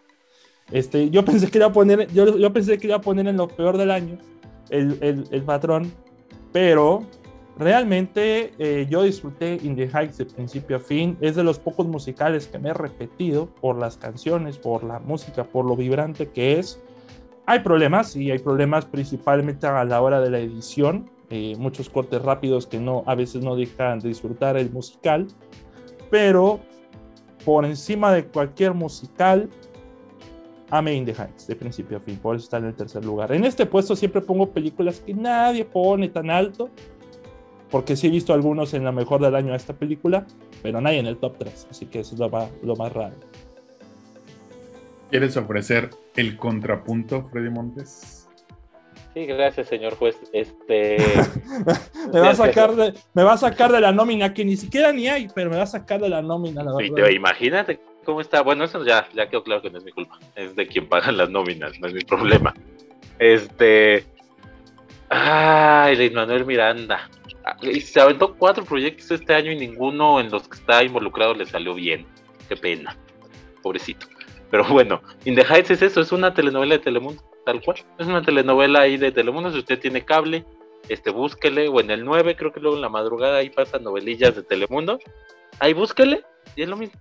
Es la misma hechura, palabra que aprendí de Alejandro Vega, es la misma hechura de, de, de In the Heights, y no lo digo este, en burla, es en serio, mm. es una gran palabra este, es, es, es igual, lo ves y es lo mismo, es lo mismo, es lo mismo en colorcitos, es lo mismo en actuaciones, es lo mismo en forma de dirigir, no tiene nada que, ofrecer, eh, tiene canciones buenas, claro, eso viene de, de la obra de teatro, porque Lin Manuel sí, sí, de que es bueno para el teatro, es bueno para eso. Pero pues ya en, en, el cine necesitas algo más, ¿no? No es lo mismo, ¿no? Que seas bueno en teatro no te hace bueno en otras, en otras áreas este, a Florian Seller sí, por ejemplo, en The Father, pero aquí no. A Luis Manuel Miranda no. Este, y a Luis Manuel Miranda no, no. In the Heights es eso, es, es, es, quizá pasa hace rato, no, no está en lo peor del año por eso, porque no es, no es mala. Tiene sus momentos, tiene sus números musicales, pero ya, ya, ya, ya, no, no es un producto bien dirigido, no es un producto bien cuidado. Este, sí brilla por ahí Anthony Ramos por momentos, no es nada maravilloso. Melissa Barrera también. Poder Regio. más recatable, Poder Regio, sí, sí, sí. Está en todos lados, además va a estar en Scream y por ahí anda ya. En todos lados, cosa que me da mucho gusto. Pero bueno, ya está ahí. Y además, eh, Lin Manuel Miranda, para quien no lo ha visto, tiene el papel ahí de un señor que vende palets o no sé qué vende ahí en un carrito y el ego del señor, o sea, el pinche papel no tiene nada que ver, pero se avienta un número musical de siete minutos, el señor, no, no, y nos importa, no nos está contando nada, pero él se quería ver en pantalla grande, cantando y moviéndose. No, no, no, no. ridículo. Aquí, aplicó, aquí aplicó bien eh, Lin Manuel Miranda lo que no aplicó bien Ben Platt con Dear Evan Hansen. Dear Evan Hansen, eh, Ben Platt es el protagonista, tiene 28 años y, ah, pero para la película voy a ser un chavito de 16. Y voy a hacer con todo el maquillaje que ni para nada le salió bien. Al menos aquí Di Manuel se rebajó al rol del piragüero cuando en el musical él fue el protagónico. Al mucho es lo, es lo máximo que le puedo destacar. Ay, sí, pero pues es piragüero y sale con su super barba, súper bien peinado, súper bien vestido, ¿no? Hombre, una estrella vendiendo piragua. Igual que en el musical, amigo, igual que en el musical. En eso sí fueron fieles. Y, eh, pero dentro de las películas que sacó Lin Manuel este año, la que más amó la, que más amó la gente la que menos me gustó esa fue Tic Tic Boom. Esa no me gustó para en absoluto. Aunque Andrew Garfield hace un muy buen trabajo ahí se nota que Lin Manuel no es muy bueno dirigiendo definitivamente. En materia de edición un desastre. Pero In the Heights como digo para mí eh, lo que me yo siempre busco una película que me haga sentir bien y siempre la pongo en estos tramos de la lista. Esa es In the Heights para mí, porque las otras dos, bueno, el número uno, bien, es otra película que me hizo sentir muy bien, pero aquí eh, no creo que se vayan a enojar conmigo, porque la, la, la número uno que escogí es así, va a dejar contentos a muchos. Muy bien. Bueno, el Vega da el, este, el, el término medio en In the Heights y por ahí sigues con tu número 3 de una vez. Pues mira, sí soy el término medio como tal, porque creo que la cosa es esa, el tema de, de lo que dice Freddy de eh, Telemundo, sí es cierto, pero lo que dice David de que es una película muy entretenida, muy divertida y sobre todo los números musicales están muy padres, también es cierto.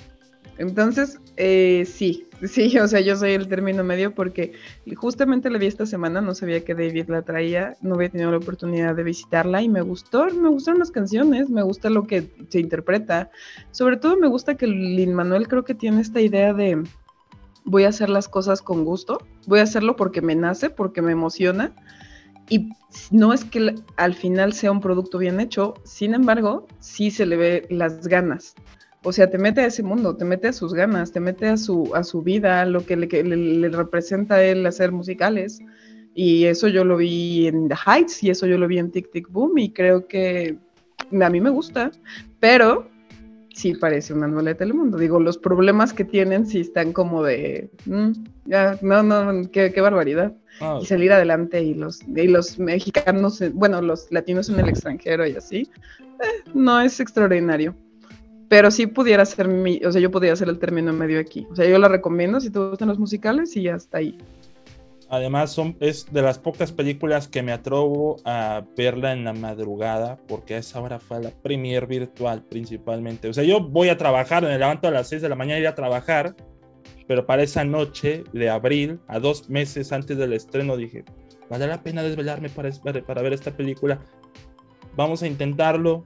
Y cuando salí, ya, eran la, ya se había sonado la alarma y ahora ya trabajar y no me hizo que cayera dormido. Es un, es un logro que es un logro que puedo valorar de la película, pero ya cuando salió en el cine aquí que aplicaron la de, la de West Story que ni la mamá del director fue a verla cuando se estrenó, ambas fueron un fracasote.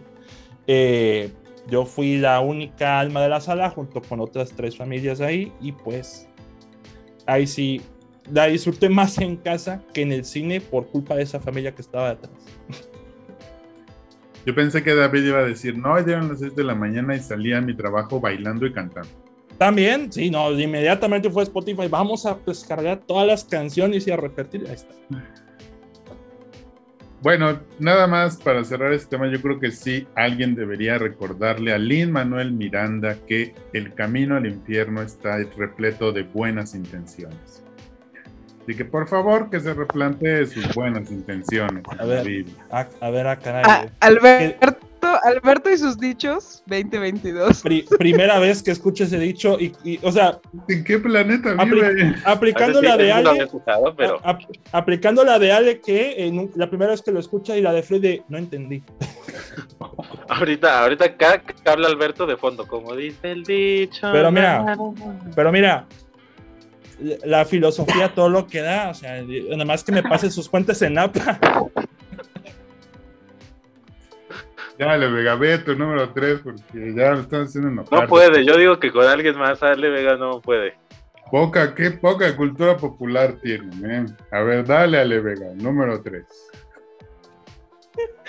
A ver, ya, perdónenme, pero es que sí me dio mucha risa.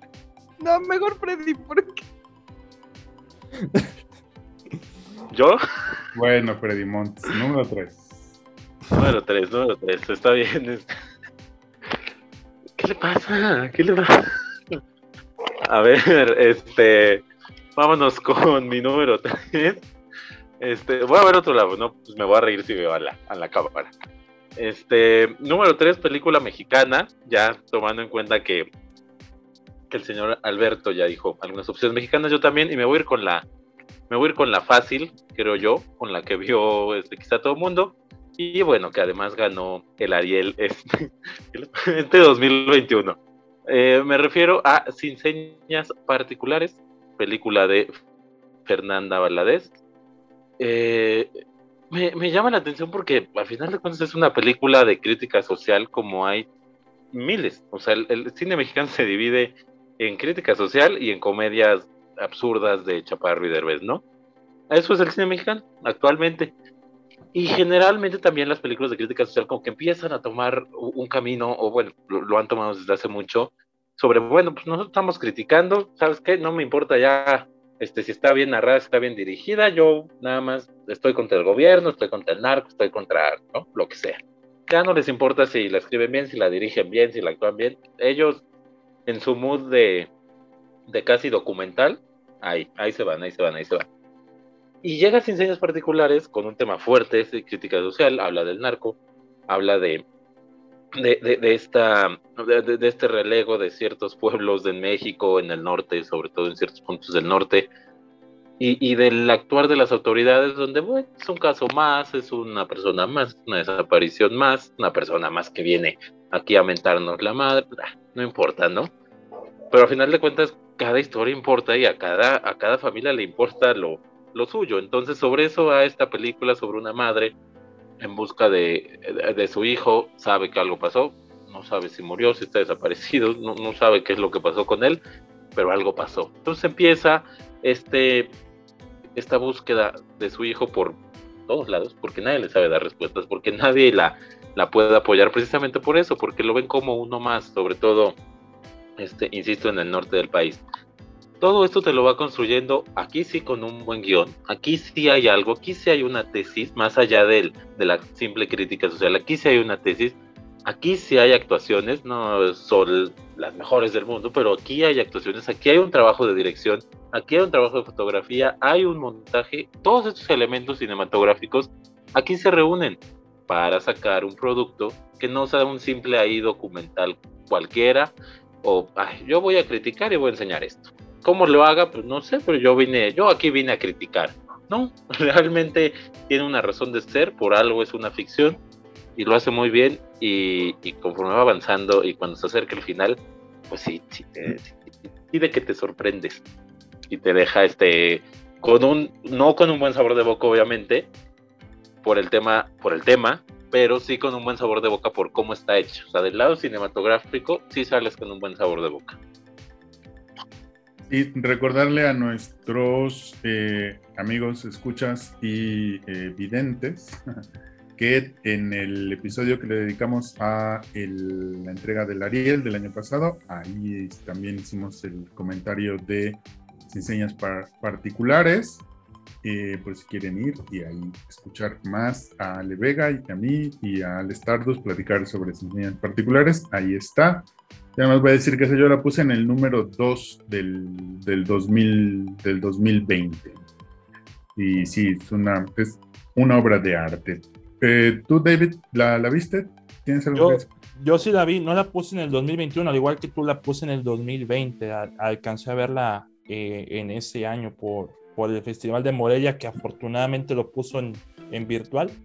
Pero eh, coincido con Frey, es una película que plantea su propia tesis. Eh, yo personalmente la considero como una película de terror, porque lo terrorífico de México es la realidad que nos plantea eh, alrededor del tema de la migración, lo terrorífico de lo que es vivir como huyendo y a veces escapando de este problema que nos rodea, que es la, eh, los peligros de estar desaparecido, por ejemplo, en, medio de la migración, mientras que la mamá también el mayor miedo es perder a su hijo por este evento.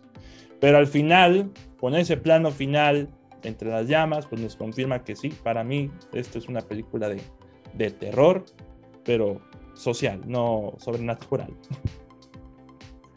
Muy bien, bueno, ¿ya estás con tu número 3, Ale Vega, o qué cosa? Ya, Me rehuso a trabajar con Freddy Montes de ahora en adelante. Ya, vamos a hacer, nuestros caminos se van a separar. Mi número tres es, por aquí ya la mencionó David, no necesariamente dentro de su top, pero ya que estamos hablando de musicales, mi número tres es la preciosísima, maravillosa y que yo sé que Alberto es súper fan, Annette, de Leo Carax. y la, la, premisa de la película, por si alguien no la ha visto, tiene que ver con una cantante de ópera y un eh, pero se lo puede traducir como tal, que eh, se enamoran, tienen un romance muy intenso y ambos son sumamente exitosos y tienen una hija. A partir de que tienen una hija, una carrera va en ascenso, otra va en debacle y se empiezan, pues empiezan las tragedias, ¿no? Entonces, este, a, grandes rasgos eso es Annette. Y es una ópera rock, no le quiero llamar tanto musical porque suele ser una, una, manera de, de un poco tachar a ciertas películas porque como que la gente cree que, que de pronto las canciones van a empezar así abruptamente y sin sentido, pero en este caso...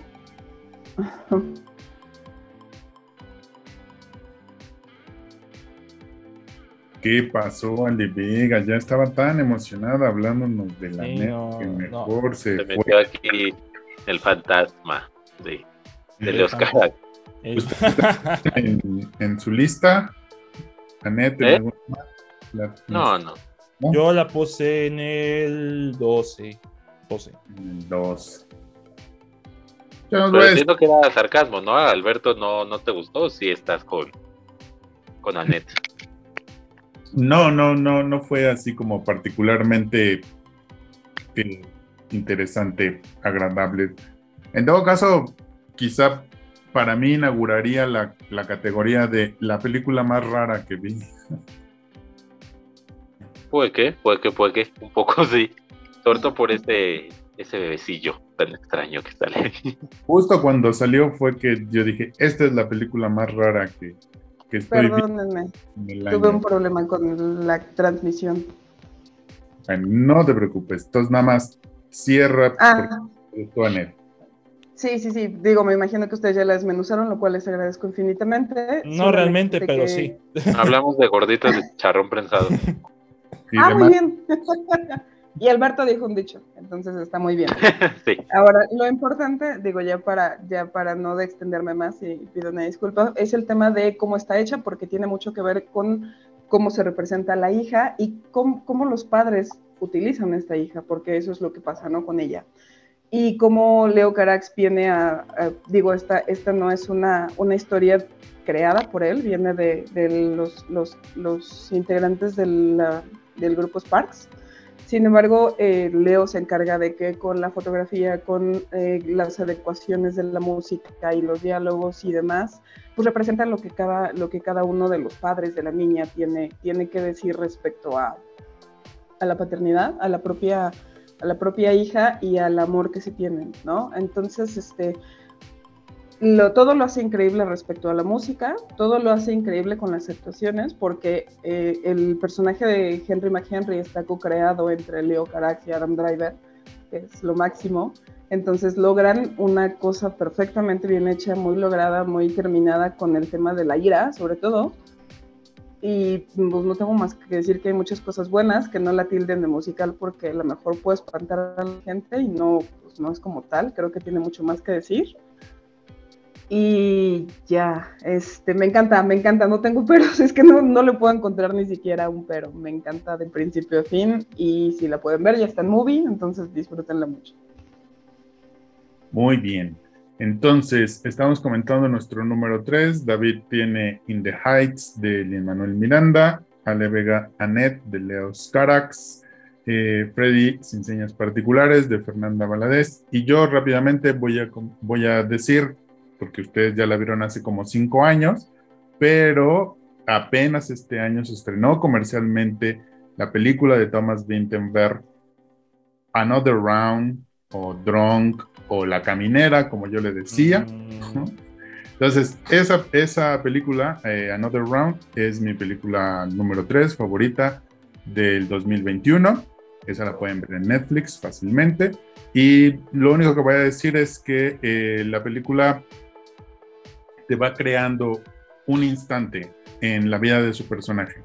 O sea, todo lo que te, te va a contar es para un instante en, la vida de, en la vida de ese personaje.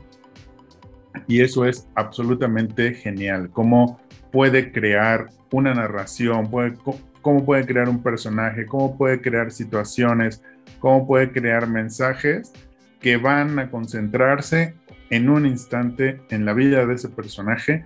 Y entonces a partir de ahí es como volver a ver la película otra vez, es decir, como regresar por, por, tus pasos y reconstruir esa vida y las posibilidades de, seguir adelante o no con, con, la vida de cada uno.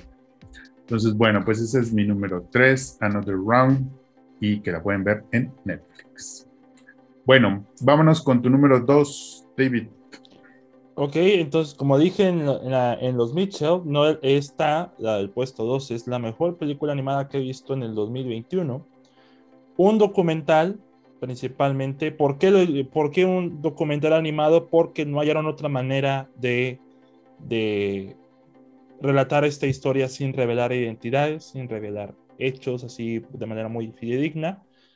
Pero estamos hablando, bueno, estoy hablando de Flea la película de Flea, película de Dinamarca, hasta donde estoy viendo, pero producida por Riz Ahmed y Nicolás Coster-Waldau, Jamie Lannister para los que no lo ubican, y el director es Jonas Power Rasmussen, es el, director de, de esta película, que relata la vida de Amin, un afgano que desde niño se la pasó huyendo y huyendo y huyendo a raíz de todos los eventos que estaba sufriendo su país.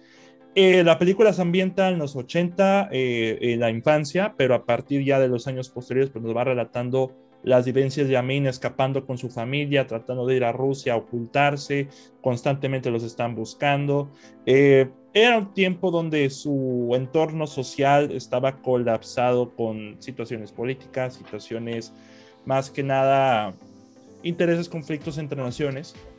Y pues como estaban eh, sacando a toda la gente de sus hogares, pues Amin y su familia pues trataron de huir, hasta que llegaron a tal punto de que Amin sea a su corta edad el único de su familia que esté huyendo. No es spoiler, pero, pero eh, ahora pues con el paso de la película vemos a, Amin a valerse por sí solo y huir a todos lados. Es un documental porque vemos, eh, el tráiler lo muestra, al mismo Amin eh, relatando sus historias, relatando sus experiencias, eh, pero con la técnica de animación eh, que me recuerda mucho a, no por la técnica, pero me recuerda mucho a, a Vals con Bashir, no sé si la hayan visto,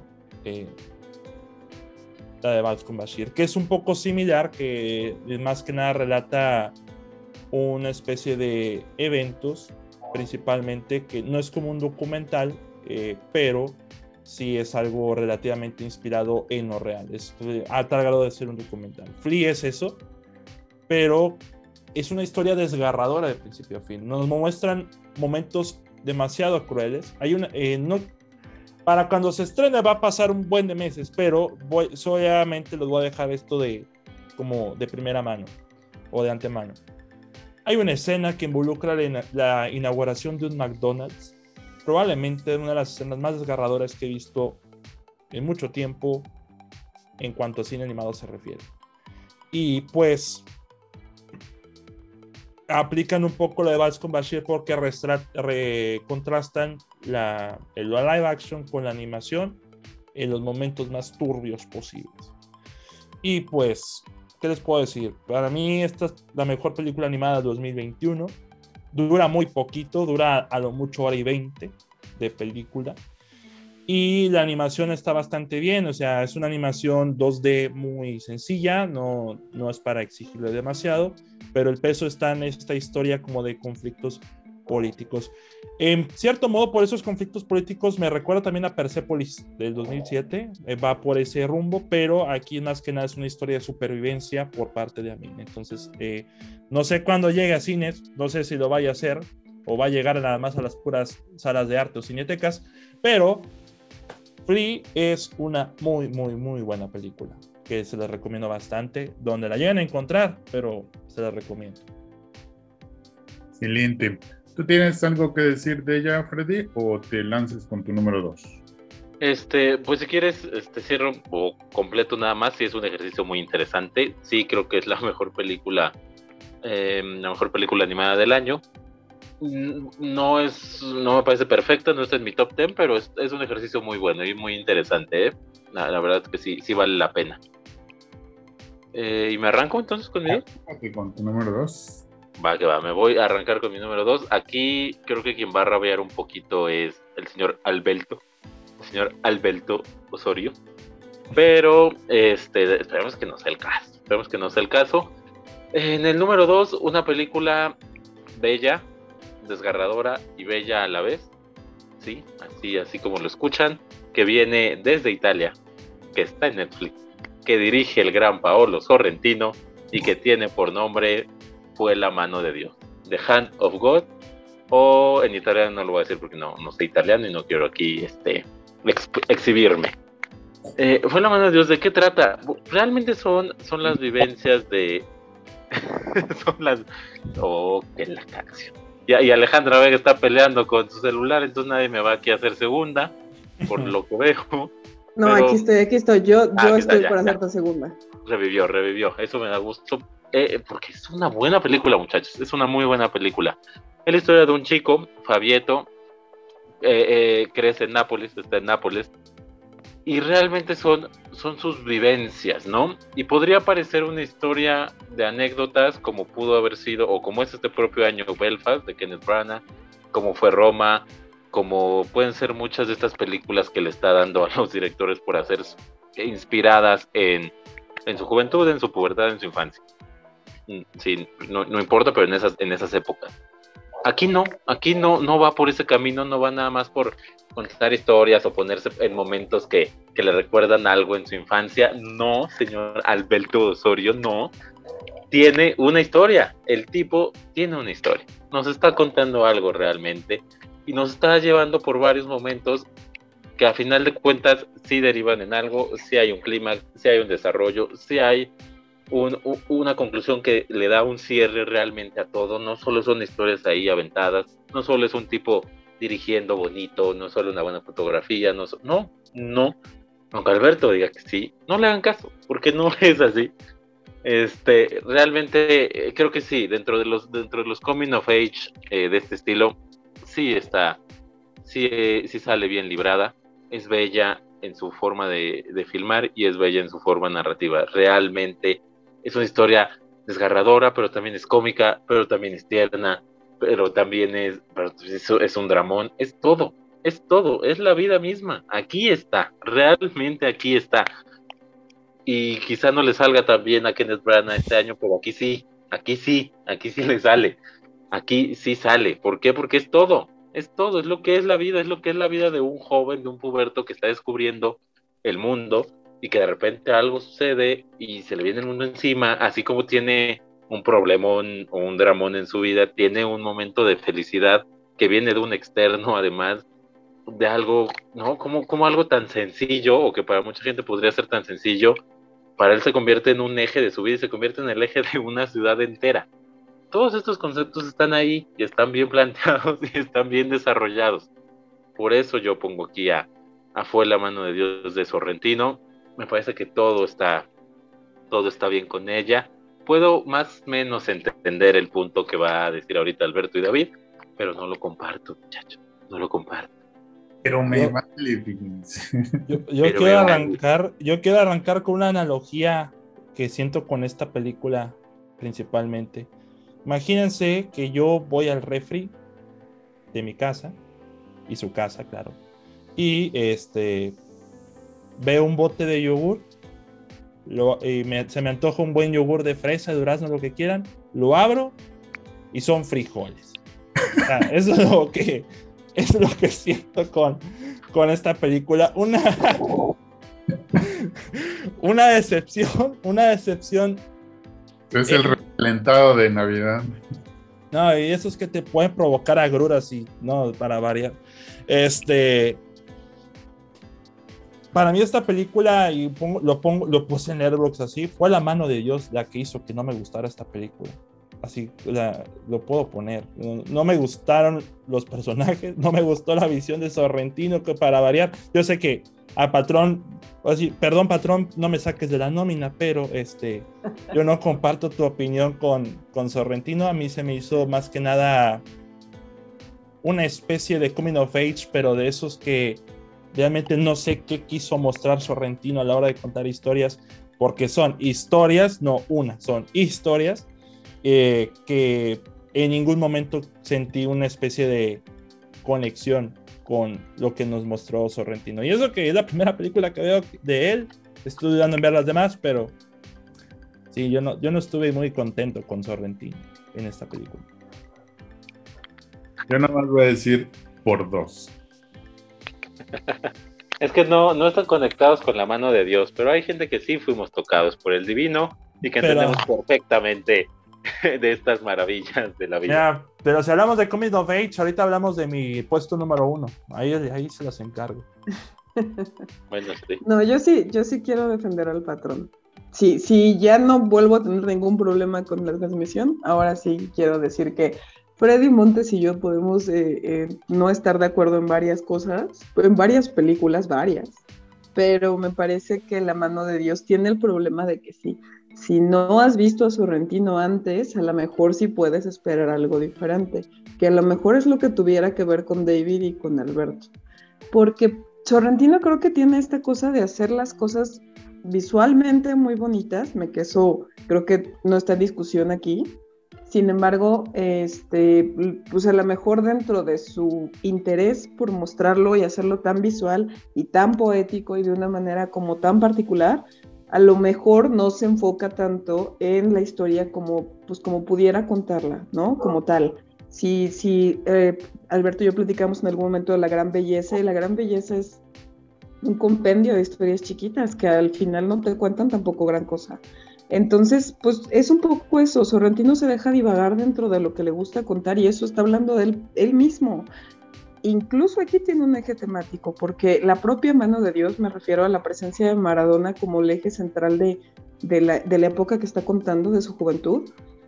Aquí sí tiene un eje de, dónde partir y cómo contarse, pero, pero, pero sí divaga, pero a mí me parece que divaga para hacerlo más poético y digo, no, no sé si no sé si intencionalmente, pero a mí me parece que todo lo que cuenta respecto a cómo le afecta pues, la tragedia que vive y demás, y lo hace bien y lo hace poético, me parece que es una manera distinta de contar un coming of age, pero para bien, porque no se puede comparar con ningún otro que, bueno, no se me, no se me viene a la mente uno con el cual compararlo y eso me parece muy bueno. Me parece que tiene su firma, me parece que tiene algo que quiere contar desde la perspectiva de su cine, y eso está, pues eso es cine de autor, yo por eso lo defendería. Digo, no sé si el patrón lo ve como yo, pero creo que al menos eso fue lo que ambos apreciamos. Tú sí estás tocada por la mano de Dios, loca. Por Tú supuesto. Estás tocada por la mano de Dios, esto boludo, no. Aquí puedo aplicar la de. Tenés, Alberto, David, no, ¿Cuántas copas, tenés? Exactamente. ¿Cuántas copas tenés? Ah, aquí puedo aplicar la de Luca de silencio, Bruno. Silencio, Bruno. Eh, pues, estás muy mal. Gracias por su atención. Alberto David, otra vez, denle otra vuelta. De buenas, así. Un día que estén tranquilitos. Que Cuando no me pague, ahí hablamos. No se les haya ahí subido el colesterol. Que anden bien. Pónganse a ver, es una belleza. es muy bella. El día que las vacas vuelen, voy a volver a ver esa película. Bueno, en estos tiempos hay muchas sorpresas. hay muchas sorpresas. Últimamente, puede que, puede que. Bueno, pues échate tu número dos, Ale Vega. Mi número dos es, y esta la voy a dedicar con muchísimo cariño a una persona, es que, es que no sé cómo estuvo David, David puede ser aquí eh, el peso pesado o puede ser el que equivale a la balanza, pero va con cariño a alguien que sé que le gustó muchísimo y alguien que sé que no le gustó nada y se llama Titán de la mm. maravillosa Julia Ducournau que es la segunda película, bueno, el segundo largometraje que hace después de la famosísima Raw. Y de nuevo vamos a hacer muy breve la premisa porque además es muy difícil explicar la sinopsis. No, trata de nada. No es cosa... Montes, cálmate. Aún, aún no. Te voy a dar chance de despotricar, pero todavía no. Es, es una mujer que tiene un, un altercado importante con un fan suyo y a partir de eso pues digamos que tiene que huir, ¿no? Y, y el, huyendo y tratando de pasar desapercibida porque pues la busca la ley, tiene que, bueno, se refugia en, en, otro lado y conoce a una persona que pues le va a cambiar la perspectiva. Es una película tremendamente violenta, es una película muy difícil de ver y sin embargo muy bien filmada, tiene, los colores son un, un protagonista más y lo hace muy bien Ah, bueno, y la propia protagonista es una mujer que no había actuado nunca antes y se luce como yo no me imaginé y no lo esperaba. Y Julia Ducournau vuelve a este tema de hacer las cosas muy crudas, pero esta vez creo que lo hace mucho más fuerte, lo hace mucho más este, atractivo visualmente.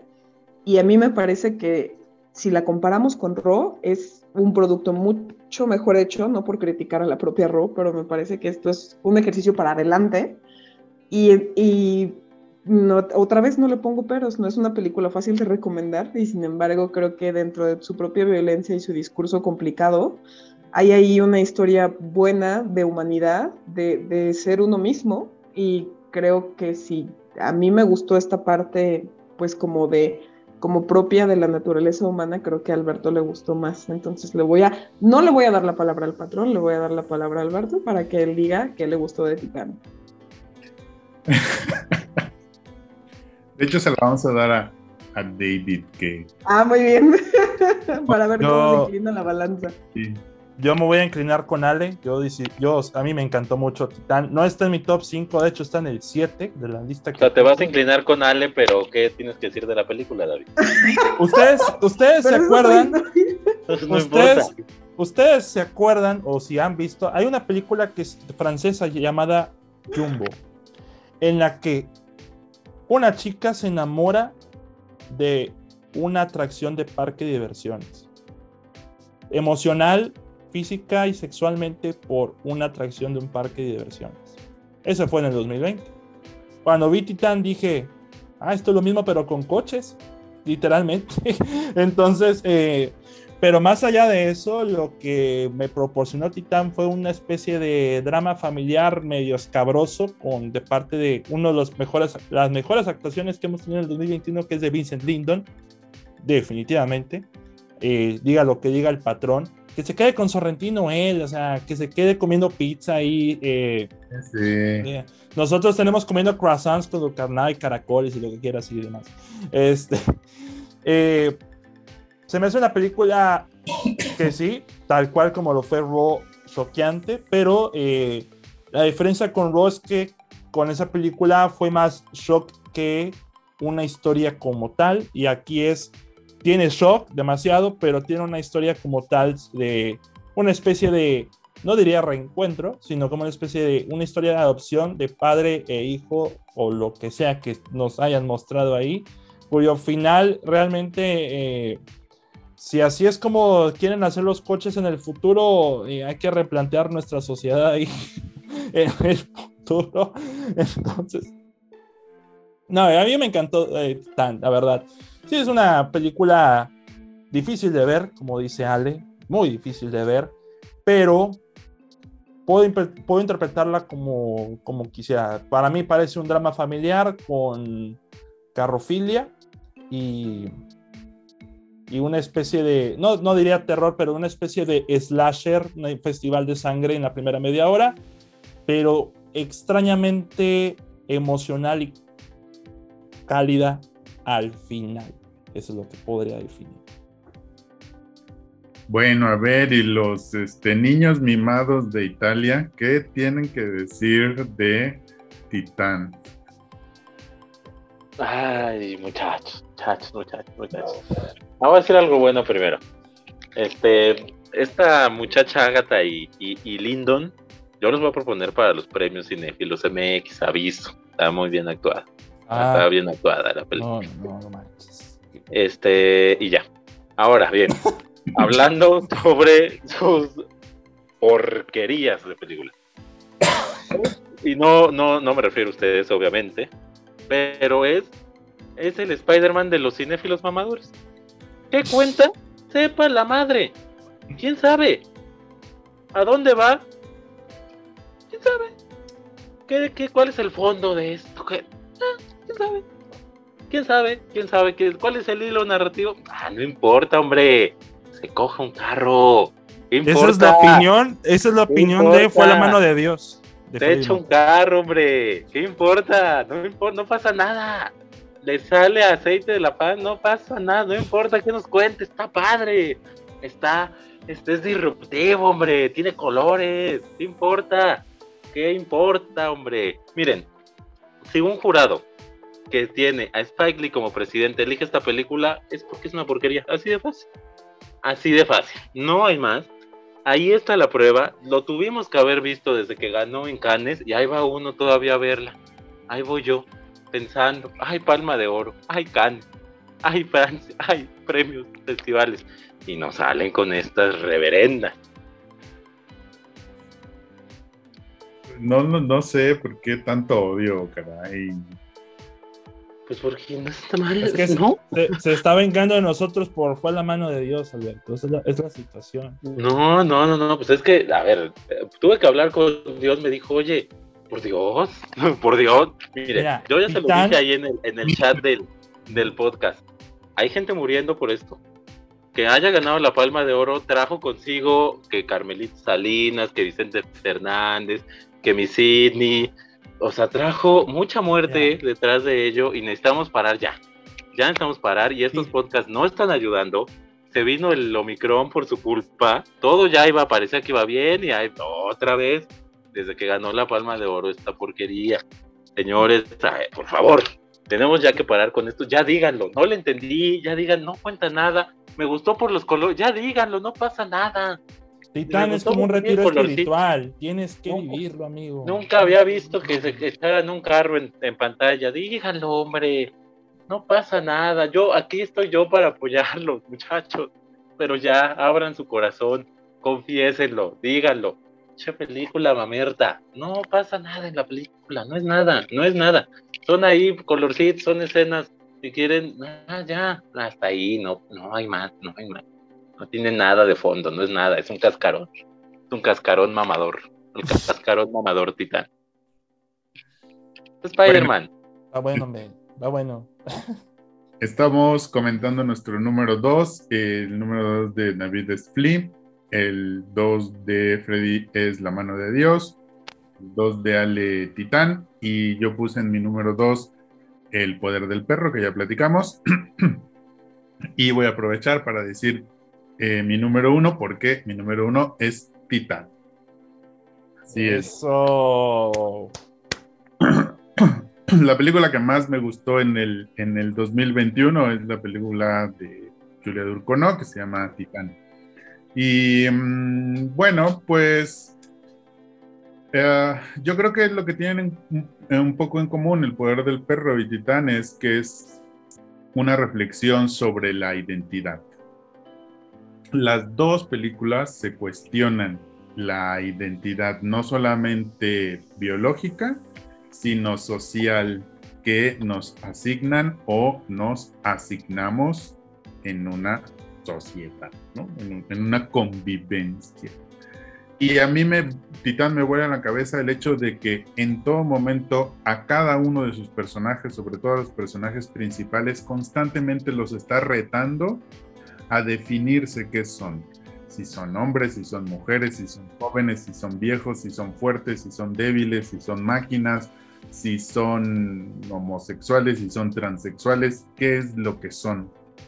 Y también es una película que reflexiona mucho, eh, sí, a través de los colores, sí, a través del, del, shock visual, eso, eso es verdad, en eso tiene razón Freddy, eh, pero es una película que, que reflexiona mucho sobre el cuerpo, el estatus del cuerpo, y es una constante transgresión al cuerpo como una cárcel, una cárcel de tus emociones, de tu sexualidad, de tu identidad. no es casual que la película tenga, eh, se desarrolle en una estación de bomberos, porque pues nosotros utilizamos casi siempre, o bueno, igual ya no tanto, pero se solía hacer mención a el cuerpo de bomberos, ¿no? O el cuerpo de la policía, para referirse al grupo de bomberos o de, o de policía. Entonces, hay una escena, una escena que para mí es climática, yo creo que, así como nunca se me va a olvidar el odio al padre, yo creo que nunca se me va a olvidar esta escena en donde la, el protagonista de Titán, tiene que bailar delante del cuerpo de, bomberos y lo hace de una manera totalmente transgresora, pero no hacia, hacia el espectador quizá, sino hacia ese personaje. Con ese baile, ese personaje está transgrediendo, está ah, cuestionando, está dinamitando todas nuestras concepciones acerca del cuerpo y acerca de lo que el cuerpo debe significar como un portador de nuestra, de nuestra identidad. Y además, bueno, pues también está el tema de la familia que estaba en Raw, está el tema de los lazos emocionales que también estaba en, en la película anterior. Entonces, yo creo que si dejan de ser niños mimados italianos y saltan la barrera de, de los colores y del, y del shock visual, sí van a encontrar una película muy profunda en cuanto a sus preguntas sobre qué es lo que somos como seres humanos, como hombres, como mujeres, como padres, como hijos, y cómo nuestro cuerpo refleja o no esa identidad que tenemos como seres humanos. Así que bueno, pues ahí están las dos visiones de Titán. Vayan ustedes, por favor. Dos cosas, por favor, a cerrar y ya. Ya me callo. En primera, tuviste la osadía de comparar The Power of the Dog con Titán. No se me va a olvidar en todo el año lo que acabas de hacer. te va a castigar Dios por eso. Y segundo, pues yo, yo la única explicación que le encuentro es que están muy marihuanos ustedes y yo sí quisiera que me compartan de la que fuman entonces porque estudiamos filosofía, ¿qué te sorprende eso? Algo tan, tan simple y tan banal. Ya, ya, algo, algo traen ahí, muchachos. Es que ya ves cómo son los abogados de, de rectos y a veces close mind y la fregada, y no, ya ves. No, lo siento, Montes. Después de cómo lo explicó Alberto, creo que sí. O sea, no hay manera de que tú le pongas un pero a la explicación. Todos lo vimos. Vimos esta parte humana y vimos esta parte de cómo se representa y cómo se representa a partir de la, de la sociedad. O sea, sí está, así lo es. Eso es Titán. Pero tú te fuiste por un camino muy simplón. Pues porque pues, si eso presenta la directora, ¿por qué camino quieres que me vaya? Pues es una película así. Tres contra uno, creo que tienes si vieron, que el error. Si vieron lo mismo que Spike Lee, están mal. Así de fácil. Si vieron lo mismo que vio Spike Lee, están mal. Vean la filmografía de Spike Lee de unos años para acá Vamos. y van a entender. Spike Lee. Qué, qué desgracia, Fro. Qué desgracia, Freddy. Freddy, Freddy Roberto, como, te, como quiera que te llames. Este. Ya me dijeron Freddy Vega hace rato. No se dio cuenta ah, Alberto, pero me dijo Freddy Vega. Alberto le dijo Freddy Vega. dije Freddy Vega? es correcto. ¿En serio? Es correcto, es correcto, Alberto. Lo voy a buscar en la grabación. Eso. Bueno, échale tu número uno, David. Hablemos de Spider-Man No Way. Ah, no es cierto. Esa es, otra. no, se crean. Eh, mi número uno real, mi número uno real es Licorice Pizza de Paul Thomas Anderson. Eh, no he visto muchas, no he visto todas las películas de él, pero sí he visto Punch Drunk Love con Adam Sandler y pues mis respetos para Paul Thomas Anderson. Licorice Pizza está ambientada en el 73 en San Fernando, California y nos expone la vida de dos chavos. Gary, interpretado por Cooper Hoffman, hijo del fallecido Philip Seymour Hoffman, y Alana, que interpreta a Alana, Alana Hain, del grupo Hain, del grupo musical Hain. Em, ambos eh, emprenden su vida o están eh, emprendiendo su vida como vendedores de camas de agua en San Fernando, pero a su alrededor ocurre una serie de eventos, una serie de situaciones anexadas al, al contexto social, como crisis de gasolina y demás, que eh, los va emparejando más y más y más, inician como una amistad y pues ya se, ya se imaginarán cómo está todo este rollo. fuera de la película, lo controvertida de esta película es que eh, Gary tiene 15 años, se va en la secundaria apenas, y Alana tiene 25. Entonces, eso es lo controvertido de Licorice Pizza, por eso hay como que gente quejándose. La diferencia es que, bueno, te trabajan esta película como una muy buena relación, porque inician eso, como amigos. Al principio Gary está como eh, queriéndole llegar a Alana, ahora sí que en palabras del patrón se quiere ir de hocico con Alana, este, y, y, Alana está constantemente como que, ¿qué, quieres? O sea, ¿qué quieres de mí? O sea, aléjate y demás. Pero ya empieza la amistad, empieza este negocio de las camas de agua, se cruzan con el personaje de Bradley Cooper, que es reverendamente hilarante ese tipo en pantalla. Eh, mis respetos para Bradley Cooper, lo hizo mejor que en la, la película de Del Toro. Y personalmente es una la película más ligera de Paul Thomas Anderson, si me atrevo a decir, por las demás han, de ser bastante, todas han de ser muy buenas, no he visto todas, pero quiere creer que esta va a ser la más ligera pero no por ello se demerita. Para mí es una película, una comedia como tal, bastante divertida, una comedia, no te diría que simplona, para nada, pero que va más allá con cuestiones de los 70, se podría decir, a veces con cuestiones de la raza, a veces con cuestiones de chistes sobre asiáticos, o sea, no... Hay, hay, habrá gente con el que pueda hacer un poco de ruido, pero personalmente se me hace una comedia súper divertida. La relación, la química entre Alana Haim y Cooper Hoffman hace la película. Estos dos juntos son una bomba en pantalla y pues esa relación que se va formando sí te la crees. Es como Call My Your Name con, con Chalamet que tenía como 17 y, ¿cómo se llama? Armie Hammer que tenía, ¿qué? ¿Cuántos años tenía? No sé, no me, no me acuerdo. Comía personas, deja tú la edad. Comía, comía, comía personas, duraznos y lo que quieras, ¿verdad? Y eh, con Licorice Pizza, pues solamente a diferencia de 10 años, el chavito le quiere llegar a la chava, la chava no quiere, pero eh, eh, vamos a empezar como una amistad, vamos a ser amigos de, negocios y a ver en, en, qué desmadre nos metemos. Y eso es Licorice Pizza. Que si es un coming of age, funciona perfectamente como tal, que si son un reflejo de las vivencias de Paul Thomas Anderson también funciona como tal, que si se parece mucho a o una especie de homenaje a, Once, como Once Upon a Time in Hollywood de Tarantino, es igual. Eh, es un desfile setentero como tal, desde la música, la música bastante buena, y pero también la banda sonora de Johnny Greenwood, que parece ser que este es su año, con el triplete, con Spencer, El Poder del Perro y Licorice Pizza. Y pues para mí este es el número uno indiscutible y me alegra tanto que ese número uno de 2021 sea una comedia, porque disfruto mucho de las comedias y a, Paul Thomas Anderson le quedó perfecto una película de este tipo. Muy bien. Entonces, ¿está ambientada en los 70? Sí, en el 73, más o menos. Perfecto. Bueno, tu número uno, LBGAM. Listo. Mi número uno, voy a, voy a copiarle un poquito de vida acá. Mi número uno también es una comedia. Y la razón por la que está en el uno es porque es una comedia, que principalmente. La película se llama Mandíbulas y otra vez quizá David me regañe porque no es de este año. Es una película francesa del director eh, Quentin Dupieux y me parece, si no me equivoco, es su octavo largometraje.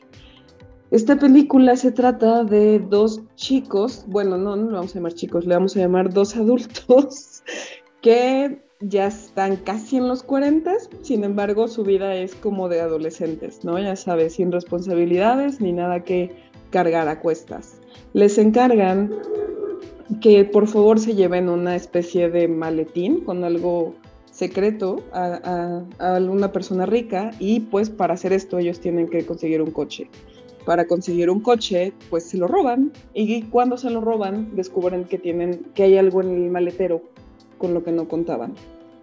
Lo que no contaban es una criatura, ya no voy a dar, ya no voy a decir cuál, a la que de pronto se les ocurre que es una gran idea domesticar y ahí empieza la comedia. Entonces, este es un gran coming of age porque me sorprendió eso, me sorprendió que estamos hablando de personas en sus cuarentas y sea una especie de coming of age, una especie de cómo, cómo este par de amigos que de pronto eh, hacen mucha una mención como de bromance, como lo que hemos visto en varias películas en las que los best friends hace, crean aventuras, pero esta vez no, no se limitan en la edad. Nos ponen a dos protagonistas increíbles que viven varias aventuras súper divertidas, incluida una mujer que no puede modular el tono de voz y que yo les prometo que les va a sacar muchas carcajadas y es la maravillosa Adele ex Charopoulos, que es la es protagonista de la vida de Adele. Entonces, en general, son grandes actuaciones porque además la película está protagonizada por dos comediantes que en la vida real hacen comedia como pareja. Lo hacen increíble, es un timing perfecto, tiene una fotografía espectacular porque usa puro tono pastel y lo usa increíblemente bien hay un timing de comedia que no deja de ser tan encantador como divertido. Y cuando crees que ya estás viendo la locura, hace más locura, pero la hace muy bien. Eh, no, me parece que la única persona que lo pudo haber visto en este foro es Freddy. No sé si Sira lo terminó viendo o no, pero sí me encantaría que la gente la viera, que la pudiera disfrutar y que más allá de que se vaya a reír, que sí va a pasar, encuentre todas estas pequeñas cosas, lo bien que está filmada, los colores que se utilizan, las actuaciones tan en tiempo, las, bromas sutiles que existen, pero que de verdad se valoran.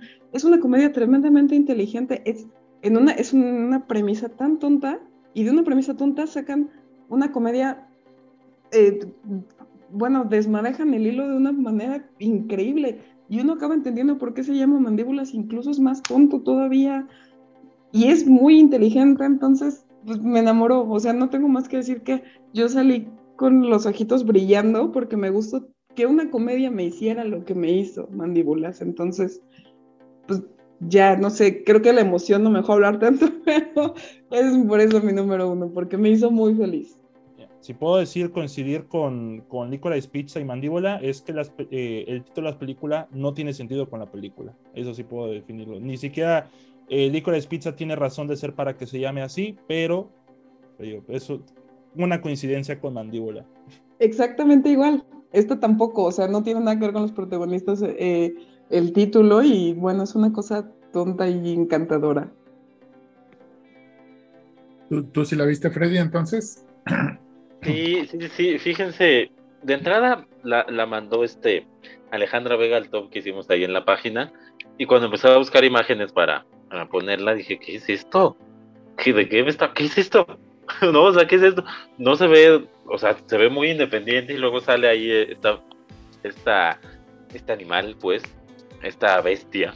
Y, es muy raro, estaba muy raro todas las imágenes. Dije, bueno, después me compartió la, la lista que iba a traer aquí a, a este podcast dije, bueno, tengo que, tengo que ver eh, esta película. Por fortuna la encontré en los bajos mundos, no me costó tanto trabajo como pensé. Y, la vi y resultó, pues sí, es una buena comedia, ¿eh? Sí, está, sí es una buena comedia. La verdad es que sí. Vamos, no, no, no lo hubiera traído yo a mi top 5, pero es, sí, es una buena comedia. ¿Saben cuál es la magia? Que son dos protagonistas muy bobos y no es una película boba, ¿eh? No, no es una comedia boba, no es una comedia burda. Está bien, o sea, está bien este personaje que comenta este la señorita Vega es maravilloso, es un personajazo y todo en ella es, son personajes, son momentos cómicos tanto en general, sea, es una comedia en general, no son solo gags, pero los gags que tiene son muy, son muy, este, están muy bien puestos, o sea, no es para que te la pases, eh, quizá en este, en, estas películas que te hacen reír a base de golpeteos, golpeteos, golpeteos, golpeteos, que dices, bueno, ¿y a dónde? O sea, sí, está chistoso, pero ¿a dónde? No, todo está muy bien y todo es muy, este, muy orgánico y me, me llamó la atención porque no es una película que quizá me gustaría y sí, ¿eh? Buena, buena. Excelente. Bueno, ya nada más entonces recuérdanos tu número uno, Freddy. Mi número uno, por supuesto, de Power of the Dog. Le tengo mucha fe a, a Paul Thomas Anderson que pueda desbancar a, esta película, pero hasta el momento no. Ahí está The Power of the Dog en primerísimo lugar. Cuando veas Rico de Pizza va, van a, va a cambiar tu concepción, amigo. Yo creo que sí, es que Paul Thomas Anderson está muy cañón. No, no, no, de verdad que tremendo, sí. Qué bonito que el legado continúe con, con Cooper Hoffman, eso sí.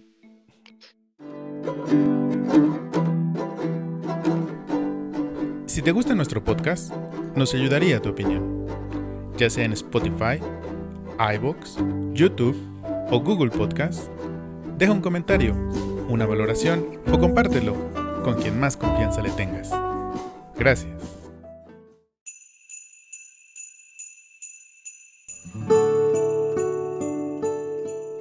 Bueno, pues ahí está una gran variedad de, de- películas. Si no las han visto, tienen mucha tarea.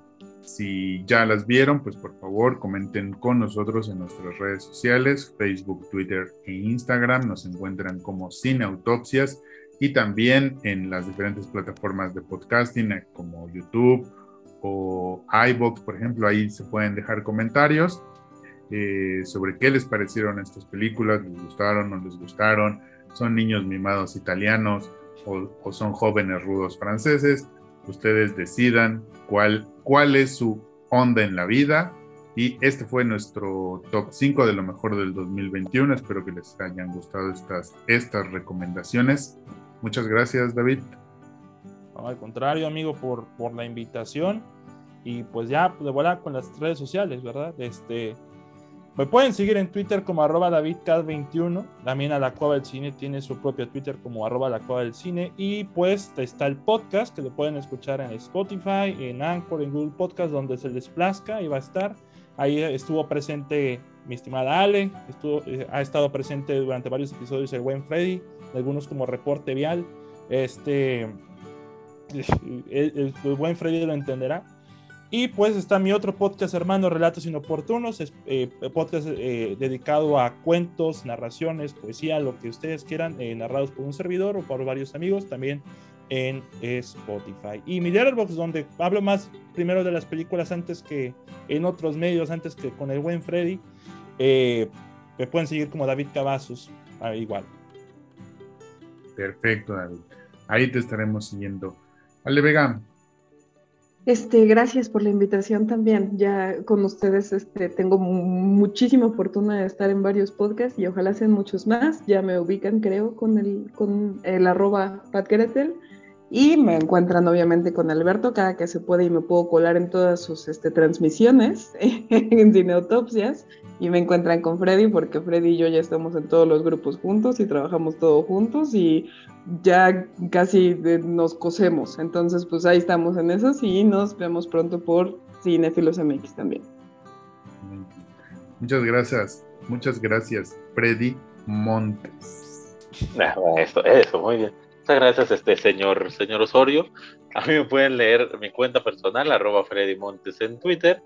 Y pues ya le hicieron aquí promoción, pero otra vez, arroba MX Cinefilos en Twitter, Cinefilos MX en Facebook. Y ahora sí lo traigo apuntado, Cinefilos MX1 en Instagram.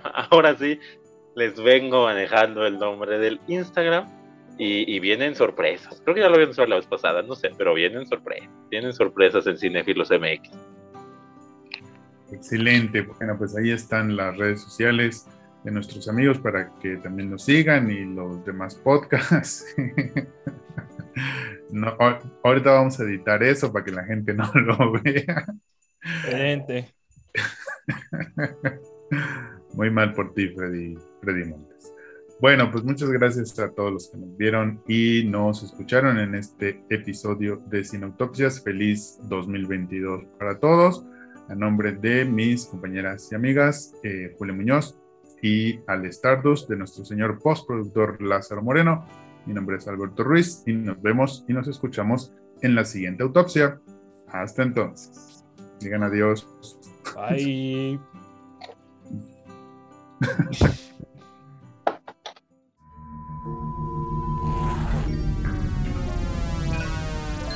Cineautopsias.